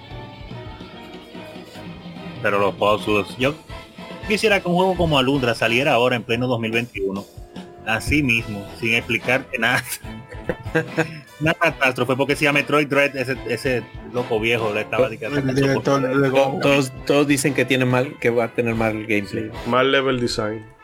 Sí, ándale. Oye, más level design porque tú tienes que usar tu cerebro. No, tengo que pensar. No me dicen dónde tengo que ir, no tengo que experimentar diversas cosas hasta averiguar, dar con la, con la, con la solución. Qué difícil, no me la dicen Tengo que directamente. encontrarlo por mí No. misma. ¡No! Sí, porque incluso en, en Alundra, que pasa obviamente con, con los celdas, que no los vamos a. no nos vamos a meter con ellos ahora por, por razones. Pero el caso es que tú tienes zonas en el mapa a las que tú puedes llegar o, acceder con cierta. O bueno, no acceder, sino que hay ciertas zonas de- del mapa a que tú llegas y te das cuenta de que no puedes entrar. Y realmente eh, fácilmente te dan 20, 25 horas después de que tú tienes jugándola. Es que te dan la habilidad para tú poder resolver el acertijo que está ahí o poder abrir la puerta y poder empezar a resolver una serie de acertijos dentro de ese de esa de ese dungeon, de esa mazmorra. Y todo con esa, con esa jugabilidad eh, de los 90 en que confiaba en que tú eras un jugador pensante y no había que dártelo todo con la mano ni ponerte eh, un pilar de luz brillante, brillante diciéndote, mira, aquí es que tú tienes que ir todo el tiempo. Quedaban por hecho de que tú tenías interés en poner a trabajar tu cerebro. Entonces los elementos estaban ahí, pero no estaban claros. Yo me sorprendo, yo no, no dejo de sorprenderme como cuando aparecen juegos que simple y llanamente te están pidiendo que le pongas un chinchín de cerebro, que, Que- pienses que, que no lo vas a acabar en un solo día. O sea, quieren, la gente quiere, se queja cuando acaban los juegos de ahora a veces. Ah, lo compré ayer, gasté 80 dólares en un juego y lo acabé, lo acabé mañana, en dos días lo acabé pero si que le gustan, porque si no se lo hacen así, si tiene que estar eh, experimentando, si te tiene que morir muchas veces en lo que averiguas cómo pasar un pedazo, se quejan. Ay, la dificultad es muy alta, me muero mucho. Ah, o sea que si los juegos no se puede uno morir tampoco, es increíble, ya no se pueden perder vidas. Hmm. Eh, yo no entiendo, qué ñoñería. Me, me encantaría un juego como Alundra en 2021, nada más para escuchar los comentarios de dolor. si en los 90 gritamos con él, ¿qué será ahora? No, imagínate. No sé si alguno aquí lo lleva a probar. Ese no, no me tocó a mí. Ah, bueno, no, pero si, si no puede por métodos legales, eh, conviene darle su emuladita por ahí. Al- a, a todo el que le guste 100%. Zelda, pero que le guste romperse un poco la- el cerebro, debe de jugar. Ándale. Pero Es, es una, una mezcla de, de- de- no sabía qué juegos mencionar. Caramba, tiene como su, su elemento melancólico, hay algunos monstruos que parecen como de un juego de, de horror, pero todo el tiempo con esa vista de Zelda, estilo de Zelda de, de- de 16 bits, pero obviamente ya con mayor calidad, de 32. Pero con unos puzzles que la verdad son fuertes. Se les recomienda haber jugado algún otro juego de puzzles antes, algún Lufia o algo así, o Brain Lord. Brain Lord o Lufia son buenos, buenas prácticas antes de entrarle a Lundra, porque si le entró de seco así, eh, al principio va a ser muy difícil, a la mitad va a ser muy difícil y al final va a seguir siendo difícil. Y la historia es bastante. eh, un Ah, poco muy depresiva. buena. y muy depresiva. Pero, pero va así, es una historia dark, una historia oscura. ya que usted lo Pero mencionó. pero. Ya que usted lo mencionó ahí, voy a empezar primero con Brain Lord, que ese juego es uno de los que ha quedado como relegado en el olvido eterno. Pero que es. y- y ese sí no, no creo que tenga otra continuación. Y a mí me encantó ese juego. Lo malo que era corto, pero a mí me gustó mucho. Sí. Que es, qué sé yo, como juego de acción, quizás no era como una cosa muy novedosa, revolucionaria. pero, pero, pero precisamente el tema de los No, puzzles post. era lo que eh, te hacía.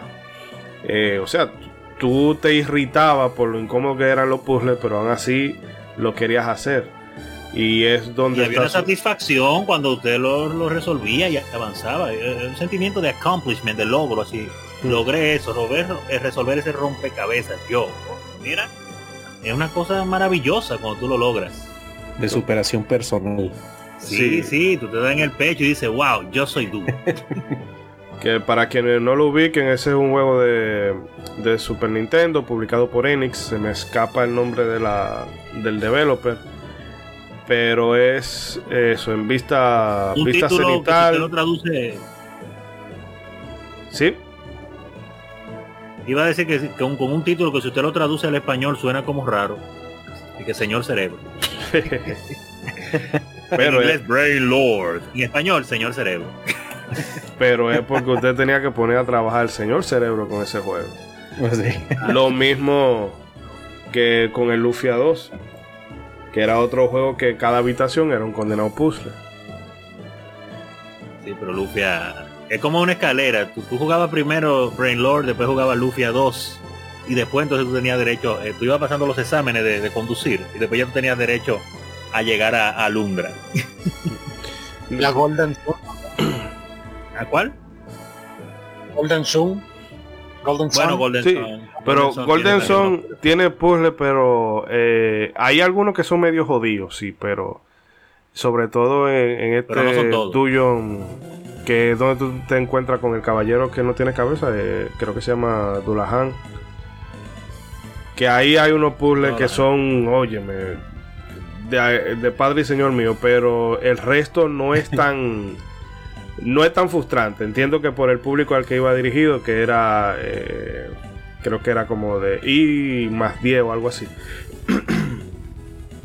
Pero ya lo de Alundra y lo de Lufiado era sadismo puro y simple y llanamente vamos a hacer que tu hijo y su maldita madre eh, explotenlo o extrayen los controles de, de rabia. Sí, era a nivel japonés, definitivamente, en ese tiempo. Era a nivel japonés. Pero que con eso para bueno. entonces sí, pero entonces ya para encadenar también con con Golden Sun, que creo que tal vez el que hayan aquí se haya jugado más. eh, sí. esa mecánica de los Digins, de que no solamente sea que te dan un, un power up, un upgrade o una habilidad nueva, sino de que se volvieran un elemento jugable, de que por ejemplo uno de Mercurio te, tú lo podías usar en determinadas áreas para hacer que las plantas crezcan o crear pilares de hielo o, se me escapan ahora los- los otros efectos. Pero eso fue muy bien muy bien implementado exacto. Porque te ponía a experimentar y en cada sitio tú estabas pendiente a cualquier cosa eh, en el escenario que te indicara de que tú pudieras usar un, un o si tú un Digin en, lo- en la periferia y tú no buscabas como- o no encontrabas la forma de llegar directamente con él, tú empezabas a maquinar y a dar vueltas por el escenario a ver dónde era que cuál era el puzzle que había que resolver para llegar a donde está. Eh, no sé, bueno, la gente que ha jugado Golden Sun aquí, que quiera comentar alguna cosa.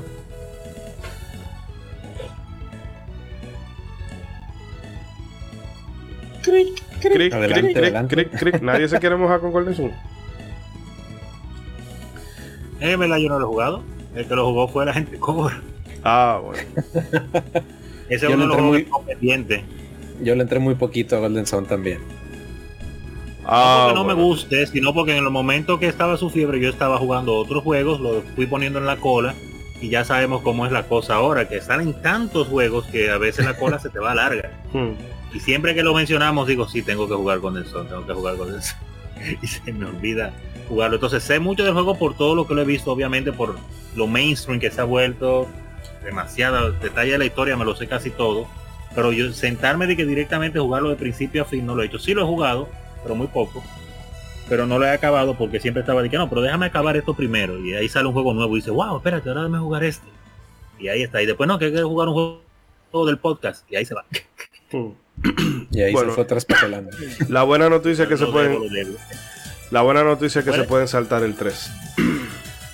Sí, de eso que me ha dicho todo el mundo. No, pero lo, e- este año me, de- ya he comenzado, estoy eso, pagando deudas. Poco a poco lo estoy haciendo. pero Estoy pagando deudas con esos juegos.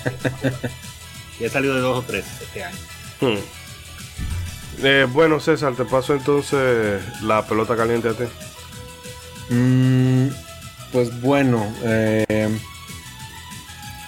digo, igual voy a cambiar un poquito el, el tema. Si quieren, ahorita volvemos a, a- Claro. Sí, no, no, dale, Digo- con, lo, dale con lo tuyo.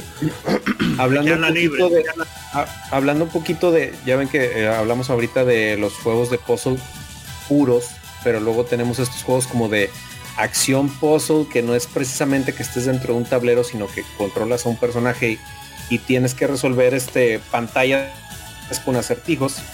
Eh, recuerdo mucho uno en Nintendo, que le agradezco mucho a Rey que me ayudara con la pronunciación, porque no sabía cómo rayos se pronunciaba eso, el Kickle Cubicle, que en nuestro inglés de niños, mi hermano y yo le decíamos Kike Cubicle. Ah, sí, mi Kike Kublicle. el Kike Cubicle. Este, la verdad estaba muy entretenido. Digo, básicamente estabas como en unas plataformas de hielo eh, y tenías que eh, alcanzar otra plataforma donde había como unos tipos regalitos. Entonces salieron unos enemigos que tú podías transformar en, en cubos de hielo que los empujabas y con eso creabas como puentes para llegar a esas plataformas y tú al eh, agarrar los regalos superabas el nivel. Entonces la verdad es que era- eran retos cortitos, pero estaba muy, muy entretenido ese, ese, el Kike famoso. Y pues algo más o menos ahí de la línea también estaba el, obviamente el famosísimo Goof Troop de Super Nintendo, que se lo llegué a alquilar algunas veces. Y también este, sobre todo de dos jugadores se ponía muy, muy bueno. Este, también el de eh, empujar los bloques hacia los, este, hacia los botones para pues desbloquear la, la salida del nivel. La verdad es que estaba muy, muy, muy entretenido este, ese, ese tipo de, de juego. Este, pues otros que se pueden mencionar más o menos de ese tipo, este, son eh, Adventures of Lolo, de HAL Laboratories también, este, el del Adventures of Lolo, que también con un inicio muy Ah, dramático, que te roban a la novia, te roban a la Yo, a- a- yo, yo lo conocí primero en Kirby. Yo no sé si porque es de Jalabol y te dijiste, ¿verdad? Sí, sí, sí, es que eh, por como eso, es de la misma compañía, luego en, en Kirby Superstar, ellos salen como enemigos. Sí, sí. Exacto. Lolo Cuando yo vi el juego me sorprendí que había un juego de NES. No, No, pero fue así no. en Kirby que yo lo conocí. No, yo salí en la primera también, la de Game Boy. Lolo, lo, la, la, la. Yo soy un jefe en la primera. Sí, exacto, sí. Sí. Empujando cajitas. Sí, antes sí es cierto.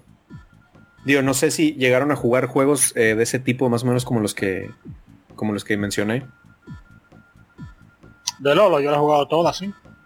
Yo jugué la primera, aunque no recuerdo casi nada. Sí recuerdo que como que se le eh. roban a la novia a, a Lololo o algo así. Sí. Al principio. O por Digo, ejemplo, yo estos entiendo que juegos, son novios. No, ahorita son hermanos. este, por ejemplo, estos juegos que mezclan puzzles, pero que a la vez son como, pues como un plataformero tipo Solomon's Key, todo eso, no sé si les tocó jugar. Ah, Yo jugué solo Mosquito también, pero hace mucho, diga Rey. Pero la de Nintendo. Sí. Bueno, La de Nintendo. no es bien difícil. Yo, yo la jugué, yo jugué la Solomon's Club, que la versión de Game Boy, mucho más jugable, muy difícil. Jugué la secuela, que la, se llama Fire and Ice. Mm. Y hay una en Game Boy Color también, que es excelente, que en Japón se llama Solomon Ski, pero en, fuera de Japón la llamaron Monster Rancher Explorer. en, serio? Sí, es muy, muy buena también. Yo se la recomiendo. Oye, pero entonces el de Fire and Ice sí está, está bueno. fue, fue de los últimos que pusieron en el Nintendo Switch Online de los de Nintendo. Ahí lo agregaron. Yo recuerdo que ahí lo, pusieron. Sí, es un poco diferente, porque en, solo Mosquito lo que crea bloques para conseguir lo que tiene que conseguir en el, en, el, nivel y llegar a la salida. Pero en Fire and Ice, tú lo que hace que crea eh, el bloque de hielo. Eh, y tú puedes hacer plataformas de hielo. Es la misma línea, pero con un poco más avanzado. Pero sí es muy buena también. Mm, muy bien. ¿Y a alguien le tocó jugar, por ejemplo, Lemmings también en aquellos entonces?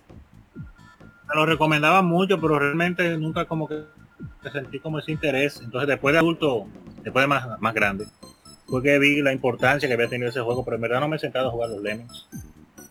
Sí, yo estaba igual, yo en, la época de Super Nintendo yo la jugué, pero como que en esa época yo no, entendía muy bien. Sí. Eh, recuerda que en esa época los juegos, tú tienes que leer el manual. Entonces usualmente no tenía el manual, cuando alquilaba, rentaba los, los juegos, o se, los prestaba, y yo no entendía nada de lo que estaba pasando. Entonces ya después de grande simplemente no me interesó. Sí, es que eran como muchos comandos y muchas cosas que podían hacer los lemmings, este. Sí, sí, sí, la verdad era como, eh, como que de entrada y jugarlo de, de chavitos sí era muy abrumador, la verdad, el lemmings. ¿Alguien le tocó jugar el, el alguien le tocó jugar el, el Mario Wario? Este era un juego de Super Nintendo donde usabas el, el mouse, el mouse del Mario Paint y como que a Mario le caía como una tipo cubeta en la cabeza y tenías que guiarlo con el mouse, tenías que presionar los cubos para irle dando camino a Mario y que no se cayera. No sé si alguien lo jugó. Sí, yo, lo jugué. yo lo jugué también. No, eso no me tocó. Nunca, eh, nunca llegué a ver el mouse directamente. O sea que emulación lo jugué, el juego nada más salió en Japón. Sí, sí, digo, son de los juegos que llegamos a jugar gracias a la emulación. Ahora que tú mencionas eso, me recuerda un poco al. No sé si cae en, Yoshi Island, pero precisamente, eh, digo, en Puzzle, pero precisamente hay un Yoshi Island de 10 que, que tú vas creando como un camino para el Yoshi, para que no se caiga. No sé si, el concepto será muy similar, o, pero por ahí va la cosa. Pues más o menos, sí, sí, pues básicamente así era el, el Mario Wario parecido.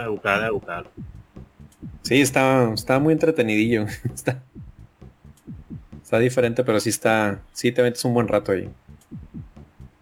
cosas que hay que poner en la lista. Hmm. extra. Y bueno, ¿no querías comentar algo acerca de... bueno, no sé si ya lo habíamos comentado en el comentario de, de Pablo Nao. De ejemplos de juegos de puzzles dentro de otros juegos. Que no sé si tenías una pequeña lista por ahí. Ah, bueno, sí, este, digo, eh, de eso también hay ocasiones en la que tú estás en un juego que no necesariamente tiene que ser de puzzle, puede ser de cualquier otro género, pero particularmente dentro de ese juego, tú te topas que hay un juego de puzzle, ya sea en, te topas un arcade ahí en, dentro del juego, este, o un modo ahí escondido, entonces hay, hay algunos casos muy particulares que precisamente en en un episodio reciente de, ahí de Mega Mixtape, eh, hablaba de un juego que se llama Puzzle Boy dentro de Shin Megami Tensei 3. Que este, lo juegas en un arcade que, te topas dentro del juego. Este, y entonces son casos particulares más o menos como ese. Este, que digo, también eh, hay, hay un juego que se llama Safe Cracker. Es un juego de PC, Safe Cracker de Ultimate Puzzle y dentro de ese juego, eh, si tú eh, si tú buscas en una computadora que hay ahí, te encuentras el Minesweeper o el, o el Buscaminas, por ejemplo. Eh, otro ejemplo también de eso es este el, Mario Bros 3, que el Mario Bros 3 está el juego de las cartitas, el memorama, que te, lo topas ahí. para los este, aires. Sí. Y este, por ejemplo, también en el juego de, de Catherine, este, este el juego de Atlus. Este Ay, hay un arcade, sí. hay un arcade eh, que se llama Rapunzel, que pues es parecido a- a- al juego que estás jugando de, de Catherine, pero es, es este otro juego un poquito, un poquito diferente. Pero por ejemplo, eh, ahorita tras bambalinas, este, comentábamos algo del, del de Puzzle Boy, y, pero de eso tiene más detalles este, acá Rey. No sé si nos, nos puedes comentar un poquito más de sobre de eso tú, Rey. Sí, no, puse el, puse el Boy en un juego que Atlus ya había hecho antes. Eh, había salido en el Turbo Graphics eh, y en Game Boy. Eh, la Puzzle Boy de Game Boy salió eh, fuera de Japón se conoce como Quirk y la secuela se llama Amazing Tatter. Básicamente tú, tú estás en una habitación donde tú tienes que llegar a la salida. El juego tiene una vista desde arriba, tipo ser. Tienes que llegar a la salida y, y en medio, en el camino hay varios bloques eh, que tú tienes que empujar o mover o rotar para poder llegar a la salida. Eh, son buenos, son interesantes y de ahí que vienen los juegos. Catherine. Sí. Por, por- ajá. No jueguen Catherine, señores. Porque recuerden que ese Sí. juego fomenta la infidelidad. ¿no? Hay unos torneos agresivos de Catherine. Se hacen unos torneos de esos juegos que No, agresivo a la gente jugando. bueno, vamos a mandarle Sí, a, Nuria, a Nuria para allá para que le haga otro reportaje. Mi, es- mi fuerte. Antes de que mencionen antes de que mencionen a Profesor Layton, déjame mencionar también juegos como Shadowgate y The Jabu, que aunque no son juegos de puzzle en sí, ni contienen un puzzle, el juego en sí entero, tú lo que estás resolviendo, resolviendo acertijos, de cómo, cómo abrir una puerta, cómo llegar a, cómo cruzar un puente, cómo matar cierto enemigo, eh, aunque se, aunque viene siendo más un juego point and click, eh, Sí. básicamente su, su existencia es a- hacer puzzle, resolver puzzle, resolver acertijos, resolver rompecabezas. Sí, eso era lo que Sí. decía Sí, ahorita. línea en- en, en Mario. Ajá. No, que- que ahorita eso era lo que comentaba Levailok del tema de los point and click. Que realmente ese género sin los puzzles eh, eh, fueran como más aburridos si solamente fuera. Ya eso sería una novela gráfica, creo. Eh, una vaina tipo. ¿cómo se llama? Eh, Stain Gate y cosas por el estilo. Sí. Que también, por la misma línea que con la que empezó César, que ya que él mencionó a Mario, también se, se ve en varios juegos de Mario, lo mismo Mario Party, que hay, siempre hay su sección de juegos puzzles, a nivel, Sí. y las arreglan para que sea competitivo. Eh, había tam- también en las en, en los Mario de 10, en Mario 64, el remake y en New Super Mario Bros. Ustedes saben que había una sección de, mini- de minigames, de minijuegos. Y ahí también había una sección de puzzles que atento a chiste uno, yo me pasaba mis horas por ahí jugando eso. También en, en, Mario, en Mario Luigi, al menos la primera, yo sí recuerdo de la Superstar Saga, habían su par de puzzles. Yo, yo recuerdo que había uno como de, de unos barriles con Donkey Kong, que uno, no sé por qué rayos salía Donkey Kong ahí, pero uno formaba unos barriles ahí como con colores y eso. Y en general, en varios juegos más de Mario, uno se encuentra ese- esos, esos puzzles para pasar el rato que son cositas hechas ahí como rápido, como que no tienen relevancia, pero uno a veces se pierde jugando ahí y se olvida de- del juego principal. sí. Eh, Capacidad juegos. Ah, bueno, también se me había pasado eh, antes, nomás rápido, en WarioWare hay como un eh, mini Doctor Mario, pero pues en este caso es Doctor Wario. Ahí también que lo tenía ahí como que medio escondidillo. ok. Eh, ya, perdón, ya, perdón. Y, y hablamos también de, de eso, la aunque no es un juego retro, pero la Captain Toad, sí, eso básicamente Ah, sí, sí. esa desgracia. Sí, que viene, que- que viene- claro, que viene dentro Claro. de Mario 3D Land, sí. 3D Land primero, sí. 3D, 3D World. De 3D World, perdón, sí. que cuando, Y después- le, hice- le sacaron un juego aparte, Sí, que por- sí. porque era muy bueno realmente, sí. sí, Sí, exacto. to- todos nos entretuvimos tanto en, con el Capital Todd que lo hicieron juego. Sí. Sí, que incluso eh, lo- cuando yo compré el Wii U, yo lo probé. Dije, ah, déjame ver. Y que va, me tuve que quedar. La, yo acabé la primera vuelta en un, en un fin de semana. O sea, de, de- de la viciada que me le, que me le pegué. Durísimo. Y bueno, eh, están hablando del profesor Layton. Sí, no, Sí, iban a eh, platicar de Layton Hay también. que, hay que hablar de eso también porque eh, realmente era antes que estábamos hablando como de la línea de Nintendo. Ese debe- se nos conoce más por la línea de Nintendo porque fue ahí que lo, lo tiraron, pero realmente ese de, De Level Level 5.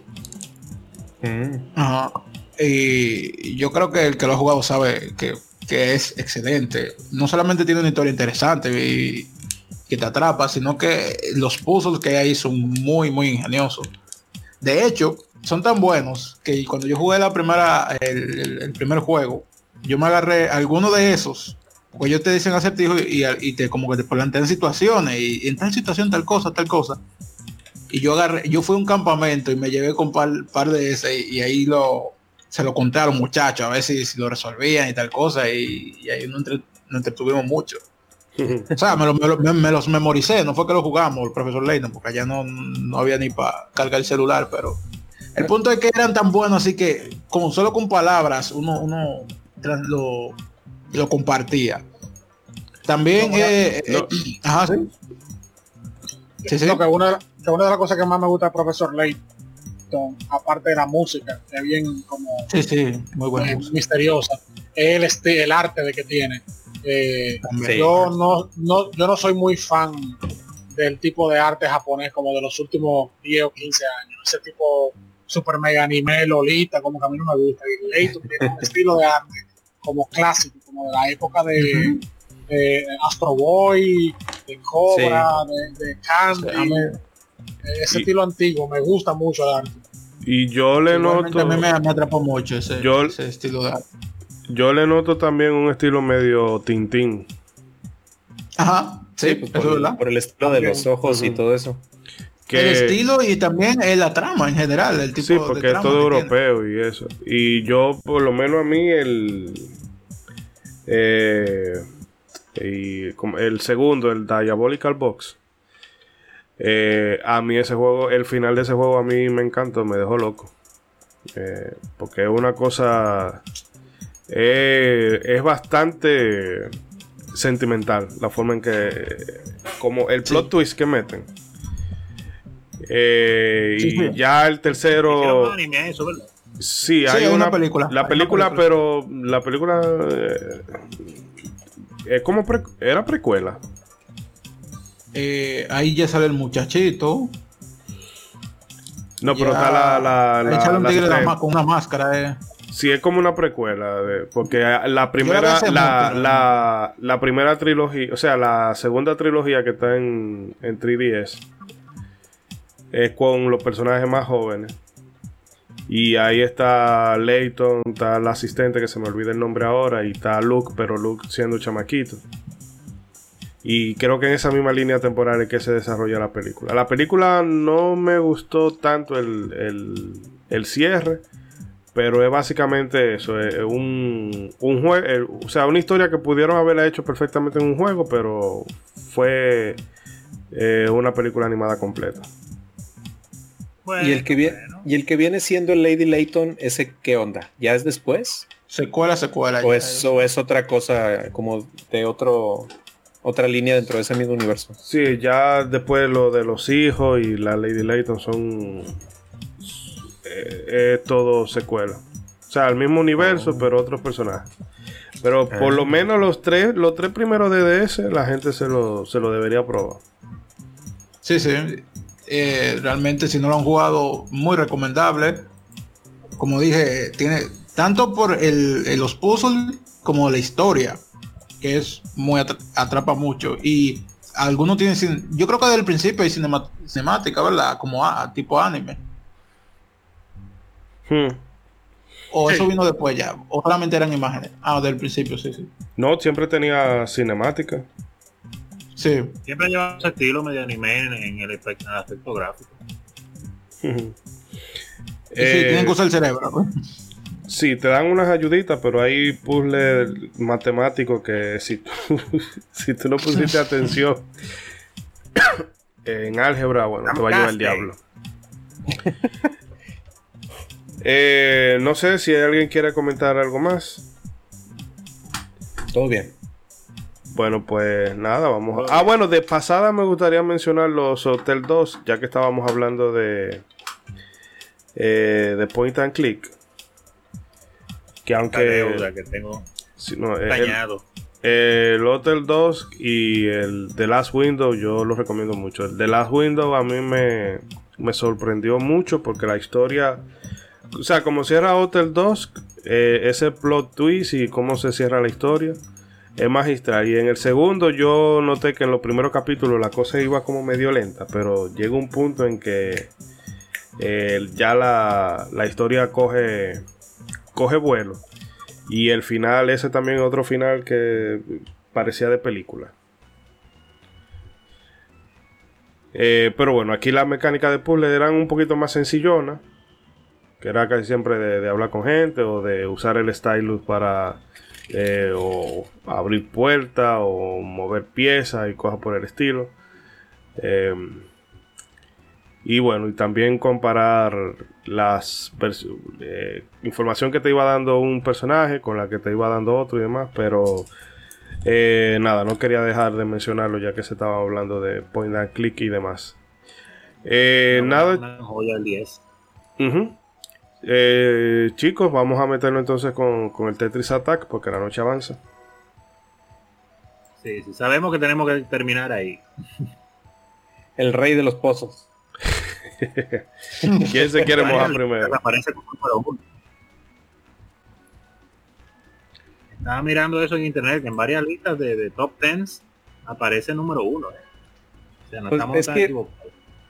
Digo, a pesar de que pues obviamente está parado sobre los hombros de, de muchos estilos de puzzle, Tetris Attack es una propuesta muy dinámica, o sea, y, y combina muchas cosas de las que ahorita vamos a hablar, que pues prácticamente lo, o sea, lo hicieron un juego que pues muchos nos, nos clavamos ahí, digo, para mí es el juego que podré haber dejado de jugar muchos de mis juegos favoritos, pero a día de hoy es el que no, no dejo de, este, de jugar, más ahora que pusieron el panel de Pon en, en Nintendo Switch Online. Todavía le este, eh, sigo dando sus partidas de vez en cuando. Eh, y eh, pues yo no sé si alguien más tenga algo que decir de inicial de Tetris Attack, yo antes de, de empezar a hablar un poquito más profundo del tema. No, profundizo, profundizo. No hay problema, ¿eh? Estamos abiertos, charla libre. Bueno, pues este, Si no te digo, contenga, es- no venga de que ahora, ¿no? De que comedido y cosas por el estilo. Mire señor, lo mismo me dijo y terminé hablando una hora de Mega Man Zero, entonces solo diré, solo diré, de aquí para adelante es su culpa, no es cierto. Te frenamos, te frenamos cualquier cosa. Dale, Sí, para no, no. dale para Ah. Si a los tres minutos no me detengo, solo corto en el micro, ya. Prim- primero- Eh, cuidado, ¿cuál, todo, para, ¿cuál micro? No, espérate, tranquilo, tranquilo, tranquilo. No me castigue tanto. ¿Qué ibas a primero que decir, todo, Rey? para, para, el para el que no sepa lo que es Tetris Attack, explica más o menos cómo es el juego y también hay gente que lo conoce como Puzzle League o como panel de Sí. Pong. Pues básicamente Tetris Attack o panel de Pon, que ahorita explicamos esa dualidad que ahí tiene, eh, precisamente tienes unos paneles de diferentes colores y formas eh, a los que tú, eh, tú controlas como un indicador en la pantalla, en, en tu pantalla, que lo que haces es girar esas piezas. Entonces, eh, a diferencia de muchos juegos que las piezas vienen de la parte superior de la pantalla, en Tetris Attack salen de la parte inferior y tú puedes controlar la cantidad de, de pa- paneles o bloques que van saliendo. Este con, digo, en el caso de, de como lo jugamos en el Super Nintendo con los botones este L y R.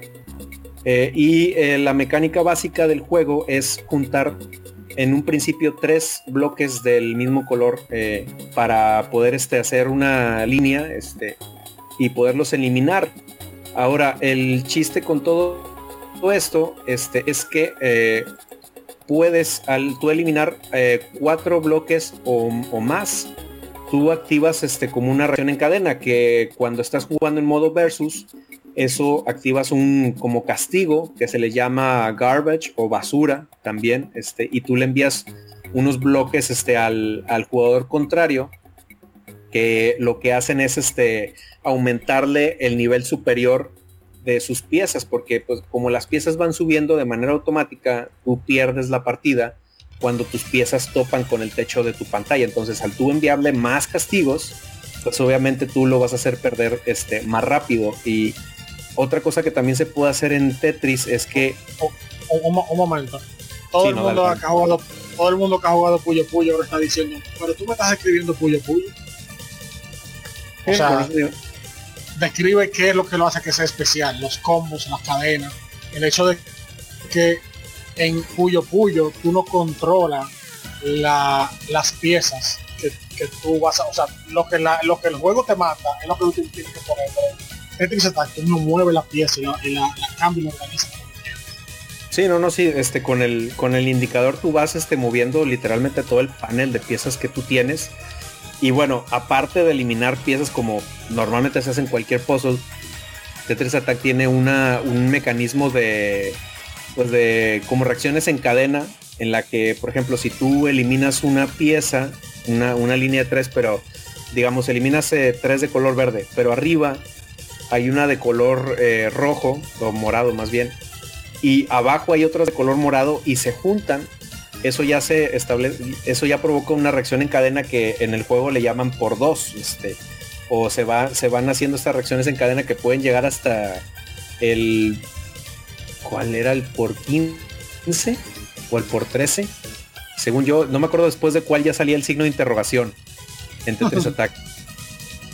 Pero bueno, hace mucho que no me sale. ya que te ponen un punto de interrogación. Sí, sí, llega un punto en que, o sea, mientras más eh, sea la reacción en cadena que tú provoques, es mayor el tamaño del bloque de garbage o basura que tú le mandas a tu, a tu contrario. Que, entonces, o sea, es, el chiste, digo, es lo que hace más dinámico este Tetris Attack a diferencia de, de otros puzzles, que tú lo puedes, este, digo, ya depende de cómo tú lo quieres jugar. Si lo quieres jugar simplemente limpiando la pantalla, o que te lo quieras este, llevar a nivel pro y aprender a hacer estas reacciones en cadena para, para mandar castigos lo más este, rápido posible, que este, pues más o menos, digo, no sé si tú quieras agregar algo más, Rey, de lo que, de lo que estoy diciendo de la mecánica básica. Sí, sí, que,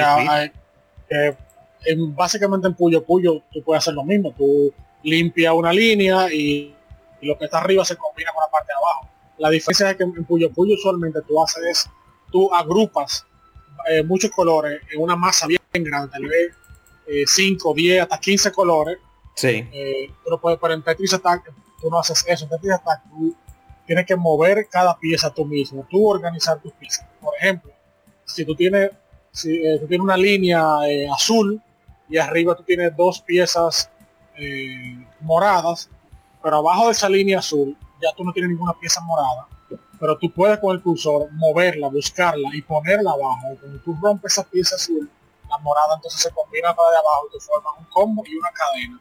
Entonces tú tienes el control de mover todas las piezas y organizar. Tú puedes eh, prever cómo van a caer todas tus piezas para que esa línea eh, azul que tú vas a limpiar hace una cadena después de la morada y después había otra roja arriba y después otra morada por aquel lado y tú haces, mira, cosas majestuosas en ese juego, en sí, cadena, que da gusto, gusto, como tú eh, haces cada, cadena, que también tiene su sonidito, que cada vez se va poniendo más agudo, más agudo, más agudo, que sí, exacto. Que está haciendo, que está haciendo una cadena bien, bien larga. Eh, no, y, y, luego, dependiendo de tan, qué tan larga hicieras la cadena, eh, suena una fanfarria al último. También, sí. Entonces, el, el, el juego yo lo conocí porque en la revista Electronic Gaming Monthly los editores estaban locos con ese juego, recomendando lo que lo juegue, que ese juego es el juego de puzzle, eh, y yo, yo porquería de, de Yoshi con todos esos colores estupidez. Pero nada, si están diciendo que lo pruebe, déjame probarlo, lo alquilé. Y el juego primero me agarró fue con la música, la música de, de Pucci, de perrito. Esa música, esa música a mí me, me dejó loco. Esa guitarra acústica que suena al principio. Sí, el juego, la música ese juego es excelente. Y al principio obviamente yo, lo que hacía era nada más limpiar.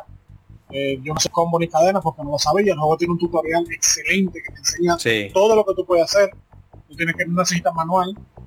Entonces yo hice el tutorial y después de ahí, es, ese fue el único juego de puzzle en que como eh, Gregory mencionó que se soñaba con la pieza de Tetris, yo, yo con Tetris Attack yo me soñaba, literalmente yo me soñaba haciendo combos y cadenas. Combos. Sí, ese juego me, me, encantó, se lo recomiendo a todo el mundo, al principio tal vez uno no entiende bien cómo es, pero si eh, eh, juegan el tutorial lo van a entender y miren cuando ustedes aprenden a hacer esas cadenas que, que, está, que está una pieza cayendo de allá arriba y tú estás con el cursor rapidísimo intentando moverla para, para poderla combinar. Y mira, de verdad, es increíble. Eh, mi favorita sigue siendo la Tetris Attack. Ya después para el Nintendo 64 la, y para el Game Boy la cambiaron a Pokémon Puzzle League, que aunque básicamente sigue, siendo, sigue siendo el mismo gameplay y sigue siendo bueno, eh, para mí el soundtrack fue, decayó mucho, que es una de las cosas que más me gusta. Y los sonidos, no nomás el soundtrack, los sonidos especiales. Y ya okay. creo que para, para 10 salió una Puzzle League así sola, sin ningún tipo de y ya sin, ningún, sin, sin, ningún skin. Sí, una, algo totalmente sencillo que para mí eso, para mí es aburrido. Le quitó eh, la sí, magia. Le quitó sí, la no, magia. es, sí, es que, digo, eh, yéndonos un poquito para atrás, eh, el juego originalmente en Japón, que digo, me pasó algo parecido a lo que tú eh, mencionas de la revista. Yo recuerdo que al principio, las primeras imágenes que vi en, en, en Club Nintendo, en la revista Club Nintendo, eran de Sí. panel de Pon. O sea, ni siquiera de, de- de- o sea, si tú decías, ¿qué es este juego de Yoshi? Yo decía, ¿y este juego de haditas qué? O sea, ¿qué, Sí. qué onda? O sea, unas Sí. haditas ahí y, y digo, recordemos que en ese tiempo, en aquellos tiempos, todavía no estaba tan, tan de moda este las lolis y lo kawaii y lo ugu y toda esa onda. Este, entonces, Exacto. pues sí te chocaba un poquito ver así como que las haditas y eso. Entonces, y este juego de haditas, ¿qué onda? Y la verdad es que no. Yo recuerdo que simplemente pasé de página y es que en Japón originalmente este juego se llama Panel de Pon.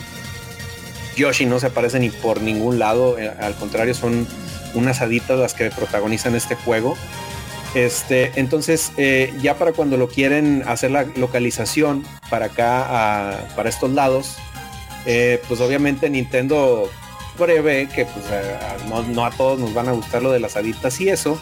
Entonces donde pone manos a la obra este, para pues darle un reskin al juego. Este, a- un año antes de, de cuando se lanzó Tetris Attack, eh, pues había lanzado el Yoshi's Island, que pues fue un trancazo total en, en, el Super Nintendo. La verdad es que fue un, un juegazo y todo el mundo este, eh, lo disfrutamos mucho. Entonces, pues obviamente de ahí este, se, se apoyaron de la fama de, de Yoshi, del Yoshi's Island, para darle ese reskin y para poner en vez de las haditas todos los personajes de, de Yoshi's Island y los enemigos y todo.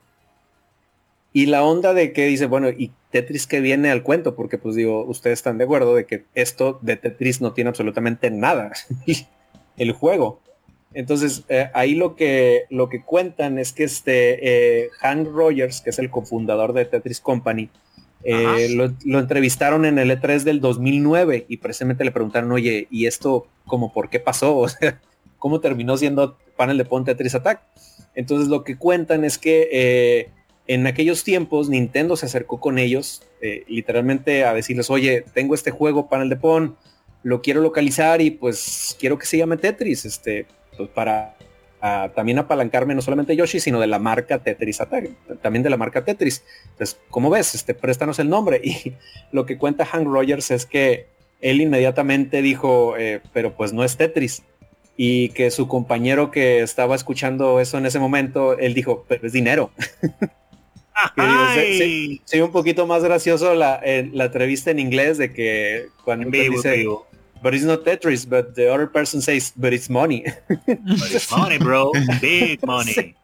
Entonces dicen que literalmente, o sea, esa fue la razón por la que prestaron el nombre de Tetris Attack, digo, porque para pagar, porque Nintendo pagó la licencia, pero lo que comentan ellos es que se arrepienten de haber permitido eso, o sea, porque para ellos fue como diluir la marca, o sea, en, sus palabras lo que comentan es, es como si a un personaje eh, le quisieras poner Mickey Mouse sin ser Mickey Mouse, simplemente porque alguien te paga. Entonces a ellos como que les, les dejó un mal sabor de boca simplemente vender la marca por, por dinero y fue algo de lo que se arrepintieron y que ya nunca más quisieron volver a hacer, que esa es la razón principal por la que cuando se relanzó este juego en otras plataformas, pues de Tetris Attack ya no tuvo nada y pues obviamente de ahí tuvieron que ya transformarse a Puzzle League, que este, de ahí primero se, se eh, apoyaron en lo que en ese momento era el boom de Pokémon, que lo, lo principal de Puzzle League de Pokémon es que está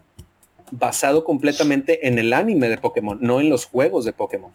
Y lo, lo relevante es que inclusive el juego tiene este eh, tiene cutscenes o escenas eh, animadas de la caricatura, o sea, y exclusivas del juego. O sea, tiene como su propia trama donde eh, pues Ash llega a esta famosa Puzzle League y tiene que enfrentar a los este, líderes de gimnasio, este, inclusive este, ahí, bueno, alerta spoiler, pues si vas a jugar Puzzle League. el jefe final, este, resulta que es Mewtwo, que, que él mismo se autonombra el rey absoluto del Puzzle League y eh, lo que quiere es derrotarte. Entonces, este, ay, pues, otra cosa que tiene el Puzzle League es que lo, que agrega es este modo como de cilindro. No sé si, si tú te acuerdas, Rey, de, ese modo que es, o sea, lo, es, agrega un modo 3D. Que digo, no es, es solo como un modo endless, un modo maratón. Digo, no, no está en, este, en otro modo pues ahí era como una propuesta diferente ahí. Eh, pero pues sí, digo, yo también me, sigo quedando con el de con el Super Nintendo, la verdad. Hubo otras versiones, este, como el de. Hay una versión de Game Boy en blanco y negro, que este.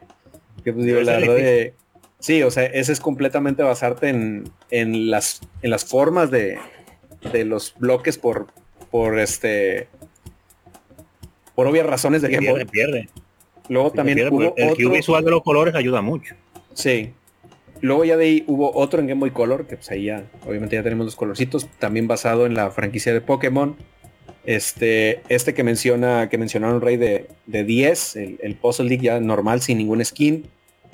Eh, luego para GameCube también se relanzó una recopilación de, juegos que el, llamado Nintendo Puzzle Collection, que tenía Doctor Mario, tenía este el Doctor, Mario 64 el Doctor Mario 64, exactamente, perdón. El, el, el panel de Pong. Ah. ¿Y cuál más, cuál más tenía? Recuérdenme, no me acuerdo el tercer juego que, que venía. El Yoshi Cookie, sí. Este. Y eh, pues digo, recientemente, como les mencioné, pues se relanzó en el Nintendo Switch Online, pero ya como Puyo Puyo. Ah, bueno, no, antes de eso, los japoneses como quiera alcanzaron a, tener otra una versión, una versión localizada que fue localizada para ellos. la versión localizada se las localizaron, que fue el, Yoshi Panel de Pon, que ese salió más que nada para el Satellaview, el, el servicio de internet que existía para, para, el Super Nintendo. También, que pues prácticamente era el, panel de Pon con todos los personajes de Yoshi, pero en japonés. O sea, e, era más que nada de las la única diferencia. Y ahora sí, ya volviendo al punto que mencionaba Rey, algo que eh, eh, es súper destacable este juego, es el soundtrack. Eh, aparte de la jugabilidad que, es súper adictiva, pero normalmente en los juegos de puzzle tú dices, bueno, hay una rolita que me gusta, hay una canción que me gusta, como lo que decíamos de Tetris, ay, me gusta la Type B o la, Type C, este, o lo que yo decía, ay, pues la de Wario Woods, pues me gusta el modo versus. La onda con, con Tetris Attack es que la canción que tú agarres es buenísimo. Hasta la más calmada, que ahorita eh, Rey decía el tema de Pucci, que el tema de Pucci empieza con una guitarra acústica y está súper tranquilo, pero, pero es buenísimo. Es buenísimo el tema de, del Forest Stage. Mis favoritas son la de la de Gargantua Black, que es el Blaze Stage, y la de este este, la de Lunar Stage también, que empieza con un arpa así como muy misteriosa. Están buenísimos. Sí, ándale, ándale. Que también, este, pues digo, eh, otro tema que ahí tras bambalinas mencionaba Rey era el de el encounter con Bowser también. Está buenísimo, digo, no sé qué otro tema te acuerdas de, los de Tetris Attack tu Rey. No, de todo, a mí me encantan todos, hasta el final, la de los créditos, buenísima también. Sí, no, la de los créditos con la guitarra acústica, no, está buenísimo. Y, por esa, y por esa tontería del nombre de Tetris, Nintendo no ha podido sacar más nunca ese juego, porque si no tiene que pagar licencia. Entonces la que sacaron en Nintendo Switch Online es la versión japonesa para el de Pong. Que en gameplay, el gameplay es lo mismo, la música en su mayoría es la misma, tiene alguna música diferente.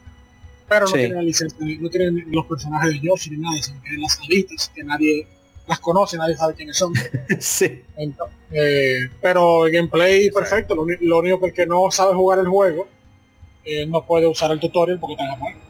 Sí, es lo malo Es que broma. digo. Sí, no, no, Sí. o sea, todo- todos los menús están en japonés, es lo único malo. Sí, pues, de- de- bien desafortunado eso, pero Tetris Attack eh, es uno de mis juegos favoritos de todos los tiempos. Sí, que ah, investigando un poquito de ahorita que dices de las de, de las de esta ladita y todo eso, hay varios cameos que tienen en los juegos este de, de Nintendo. Por ejemplo, en el, en el juego de Smash Bros. El ataque que Kirby tiene de caer con un bloque, una de las transformaciones que tiene se transforma en este bloque de, de castigo de basura que tú le envías al oponente este, en, eh, en Tetris Attack. Y también un, un objeto de los que usas en Smash, que se llama el, el lipstick, que es como una florecita, es el báculo de, de la dita de la protagonista de Panel de Pon, eh, que se llama Lip. Oh, la, la florecita que te va causando daño. Sí, exacto, que te envenena, esa mera. Y también eh, en los Smash ya los más nuevos, un Mi Costume o disfraz de Mi, hay uno que es de, de Lip, de la protagonista también, completo. Faldita y todo el, todo el. Y pues también en otro juego que no llegó acá a América, que es el Captain Rainbow, también ahí aparece este la protagonista Lip de, de Panel de Pon. Pero sí, no, la verdad es que es, es este de. O sea, es de mis juegos súper, súper favoritos. Digo, no. Desde el principio que lo, que lo jugué, no, ya, ya nunca más lo dejé de jugar. Las partidas de dos, jugar con, con, con, este, con alguien que se pusiera a hacer combos igual que tú, literalmente era una salvajada. El estar Eso mandando combos y combos. Que luego la onda de los combos, la, la on- ah, perdón, Ronzo, ¿qué ibas a decir? No, solamente iba a decir que aproveché lo que estabas hablando, como yo tengo poca experiencia, y estaba mirando precisamente un mini torneo versus de, de Attack, pero agresivo se ve. Eso, eso es mandándose fuego y fuego de uno al otro eh, eh, en el juego, lo- lo- los dos contrincantes, esos a dos, a dos jugadores. Agresivo, agresivo. que el uso de los castigos es un arma de doble filo, porque algo que no mencionamos es que sí, tú le mandas el castigo al otro jugador, pero si el jugador contrario eh, hace una línea de, de tres o de cuatro, pegada a ese castigo, los transforma en, en bloques, en bloques de colores. Y si, como decía Rey, se pone a preparar rápido todas las piezas que tiene, de ahí empieza una reacción en cadena de, de cosas que de golpe puedes hacer este fácil, fácil un por cinco con mínimo. Si, si juegas bien tus piezas. Ah, sí, de- de- déjame mencionar un poquito de eso. La basura que uno le manda al oponente o que te envían a ti eh, es, es- es variada. Y el, el oponente puede enviar eh, solamente una línea de basura, un bloque, que es una línea, o puede enviarte un bloque más grande de varias, eh, varias líneas, 3, 4, 5, hasta 20 líneas puede enviarte. Te llena la pantalla y salvarse de eso. Pero también te puede enviar líneas de, de cemento Sí, las de cemento. Si por ejemplo te envía una línea una línea de blog normal y después te envía una línea bueno de- la línea de bloques normales te puede enviar un bloque de, de 20 líneas y para tú salvarte de eso tienes que combinar por lo menos tres, tres piezas de la tuya normal combinarla y que, la- y que toque ese bloque de basura. Entonces Sí. le desbaratas la primera la primera línea de abajo y la, y la última línea de arriba a ese bloque. Y tú tienes que ir repitiendo eso hasta limpiar el blo- bloque completo.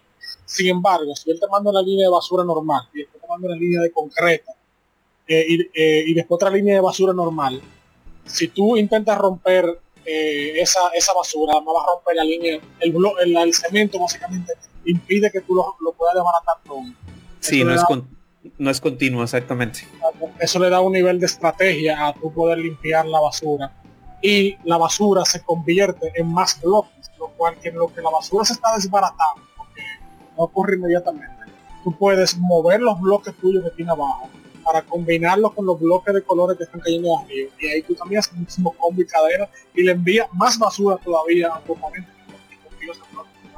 se. Ese- eso, se, Sí. vuelve- eso se vuelve un caos increíble Sí, llega un punto en que se vuelve ya una partida de tenis porque nada más estás devolviendo Sí. castigos y devolviendo castigos. Que ahorita que mencionas los mencionó- bloques de... Ay, santo. ¿Qué fue eso? Sí, pues, no, para terminar. Que Ro- Rosso que mencionó el torneo, busquen en YouTube Tetris Attack Tournament y van a ver uno que tiene como 30 minutos para que usted vea en lo que se convierte. Eh, Sí, no, no. a decir, Ah, que ahorita que mencionabas los bloques de cemento, esos son los únicos bloques que a partir, si tú juntas tres, te vuelven, se, se convierten en un castigo. Porque normalmente para un castigo necesitas a partir de cuatro. correcto, sí. Bueno, eh, nada, el, el especial de Tetris Attack ya se, se ha hecho de manera encubierta. Sí, yo creo que sí. Eh, pero no, y realmente el juego es, es, es adictivo. Yo realmente en su día no lo jugué mucho. Por el tema de que es que la gente que yo lo jugaba al lado me reventaba. Porque era lo que yo hablaba ahorita. de que no era simple y llanamente eh, acomodar las piezas, sino ser rápido.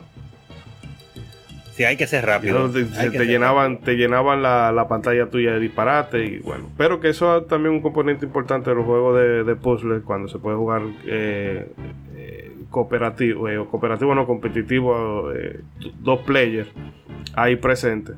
Es que tú puedes perrearle al otro cuando va perdiendo. Eh, no. no sé si quieran decir alguna cosita más ya para redondear eh, lo de Tetris Attack e irnos entonces ya para el cierre. No, Que nada, jueguen, digo, nada más, jueguenlo. Ah, bueno, el castigo era hasta el por 12. A partir del por 13 era cuando salían las, los signos de interrogación. Pero no, sí, de verdad, este, si tienen chance de probar Tetris Attack o Panel de Pon, la verdad se lo recomiendo muchísimo. Bueno, pues entonces vamos a hacer eh, un cortecito y venimos con la despedida.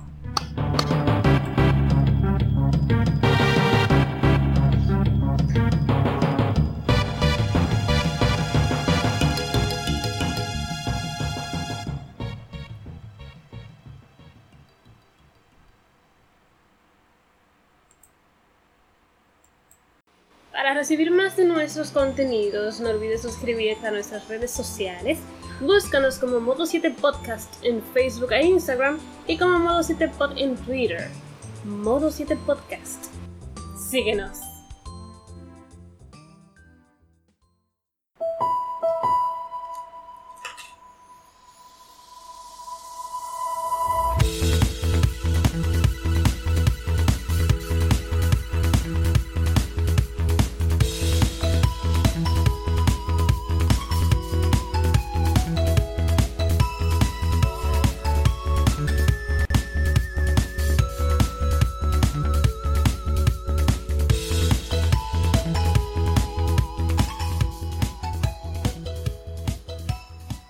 Bien, amigas y amigos, esto es todo por esta noche, por esta ocasión, por esta tarde, por esta mañana, el momento que sea. Y bueno, hemos hecho un repaso, yo creo que la verdad bastante amplio, hemos picado un poquito de aquí y de allí. Eh, esperamos, bueno, con el último episodio de Eternal Darkness, mucha gente, bueno, no mucha, pero varias gente se animaron a probar el juego. Eh, eso realmente es algo que nos alegra mucho y nos Qué llena, bueno, qué bueno. sí, nos llena, vamos a decirlo así, de orgullo. Y nada, para eso estamos aquí, para descubrirle cosas que tal vez eh, o se le hayan pasado por alto, o no sé, simplemente no tuvieron chance de, de probar. Y desde luego siempre también aparecen informaciones de parte de ustedes que nos retroalimentan. El caso es que, chicos, vamos entonces cerrando el negocito. Empiezo con el Maraja de Capurtala. Ajá, el pendejo, ¿eh? Está bien, está bien. No, no, agradecer primeramente a, a, bueno, a to- todos nosotros que participamos en el podcast de hoy. Yo principalmente, que soy el menos versado en este tema, eh, pues he aprendido bastante hoy y sé que también las personas que nos escuchan y que por favor se mantengan ahí, que vamos para el segundo año y ahora que faltan muchas cosas, le estamos cayendo atrás apa, y vamos a ver a dónde llegamos. Hasta Hollywood, si Dios quiere. y bueno, Gregory, o Bragi, que te veo por ahí. Sí, eh, que en verdad, como dijimos al principio, juego, quizás no se habla mucho, pero es algo que nos tocó a todos, nos- a la mayoría nos ha alguno nos ha, no, nos ha viciado ahí. Y yo, sí, con algo que quiero dejar es que recomendarles dos juegos que mencionamos. Profesor Layton, una saga que deben jugar, mínimo la trilogía, la primera trilogía. Y la Mario vs. Donkey Kong. Dos juegos fáciles de conseguir. en, el, celular se puede jugar muy fácil la, la de Profesor Layton creo que está en versión, o sea, estoy hablando para el emulador, pero creo que hay una versión directa para los celulares. No sé qué tan buenas sean así. Y la de Mario vs. Donkey Kong, bueno, un emulador de Game Boy, es fácil de conseguir. Oh, se pueden conseguir la cinta mejor. Pero jueguense ese juego. Es lo, es lo que tengo que decir.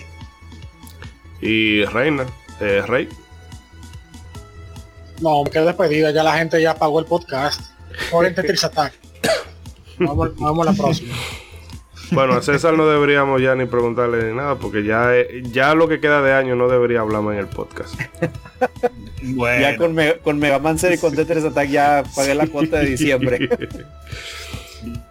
Yo creo que sí. Híjole. Pídase, pídase del público. No, pues eh, digo, un gustazo hablar de estos juegos que como mencionábamos, digo, la industria seguirá avanzando, las consolas se van a ser más poderosas, pero estos juegos a fin de cuentas atienden lo más básico, que es este, pues el, usar el ingenio y el divertirse. Entonces los juegos de puzzle siempre nos van a acompañar. Eh, hay muchas opciones muy diferentes, este, desde estos juegos muy dinámicos eh, hasta juegos más contemplativos como los que mencionábamos. Eh, digo, ahorita que Rey me pasaba un torneo de Tetris Attack y la verdad es que recordar los buenos tiempos. Este, cuando se bajaban los FPS, cuando se ponía muy lento el juego y te daba chance como de hacer tus últimas jugadas, era lo mejor. Convenía eh, que se bajaran los FPS. Sí, ahí que se bajaran los, los frames por segundo eran, un regalo del cielo. Eh, y pues no, nada más igual que Rey, les recomiendo mucho jugar Tetris Attack, la verdad es que se la van a pasar muy bien. Este, es uno de los mejores pozos que, salieron en, la era de los 16 bits y pues se sigue jugando. Este, pues agradecerles que estuvieron con nosotros. Este, ahí manténganse ahí perfilados porque ya viene el segundo aniversario y pues obviamente este, vamos a estar preparando cosas muy, muy chidas para, para eso. Y pues hay un abrazo a todos, este, los queremos mucho y recuerden que Tetris Attack es para siempre, señores. Vaya, vaya, qué eco. Bueno, ya sin más negar, eh, nos despedimos por, acá, por, por esta ocasión. Recordarles a los amigos que para la celebración del aniversario nos gustaría que nos hagan llegar, em, saben, notas de voz o correos a modo 7 podcast arroba gmail.com saben modo 7 podcast arroba gmail.com para que quede más claro. Y bueno, nos pueden escribir cualquier cosa que nos quieran comentar respecto a nuestros, nuestros dos años en, este proyecto. Y si tienen alguna pregunta, eh, con gusto se la responderemos. Y obviamente, de las personas que nos envíen ahí, bueno, pues estaremos eh, haciendo la rifa de, de esa gift card de 20 dólares slash euro, donde sea que caiga el premio. Bueno, pues entonces se va a ser la la moneda a la que se... Eh, bueno, la moneda con que se va a hacer eh, el, efectivo el premio. El caso es eso, de que anímense también a los que nos escuchan y no, no están suscritos, pues aprovechen y suscríbanse a cualquiera de las plataformas en las que nos están escuchando, súmense y dejen su reseña en iTunes si es posible, su comentario en ebooks y eh, bueno, para que esto siga creciendo y tengan la oportunidad de, ganar que bueno eh, con toda esta de esta crisis de la cadena de suplimentos que hay ahora mismo bueno 20 dólares no son nada despreciables eh, también recordarles que para el próximo programa vamos a estar hablando que no lo mencionamos en este en este episodio y que cabrían cabían de, eh, de maravilla mencionarlos aquí los de Legend of Zelda y es que nos vamos a reservar esa saga porque la próxima, el próximo episodio eh, estaremos hablando de A Link to the Past y obviamente no podemos hablar de A Link to the Past sin darle su repasito a la franquicia en general. Y bueno, nos va a acompañar el amigo Eneco Payadia, que eh, hemos coordinado ahí una hora. un hemos hecho un, el real puzzle para poder coordinar la hora que nos convenga a, tanto al que está de un lado y otro de- del océano. Pero bueno, nada, esperemos que ustedes se pasen por aquí, se, se diviertan con nosotros y que nos la vamos a pasar de maravilla, porque ese sí es un Nintendero de Pro. Bueno, pues ya sí, no hay más nada que agregar. Les recuerdo que hagan bien y no miren a quién. Y bueno, se la voy a poner a César porque yo sé que César quería, desde hace rato él quería que le pusieran esta joyita. Toma César, te la dedico. Póngale play, póngale play a esa rola. Póngale play. Ay, súbale el volumen. Hasta próxima. Le Disfrútensela. pido por sus bendiciones.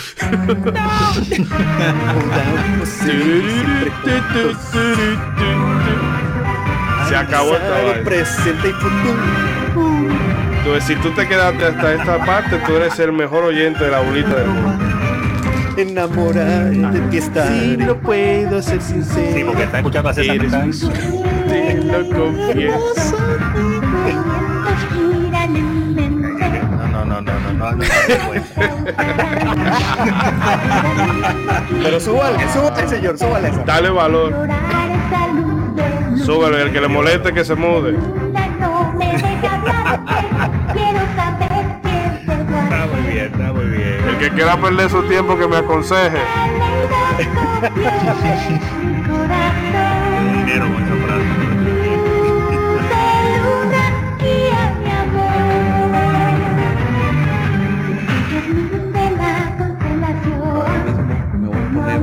la rola de Sailor Moon y me voy a poner a jugar Tetris. El combo perfecto. Yo estoy mirando aquí una, una gran final de un torneo de, acá, habrá porno de Tetris hablando de cosas raras.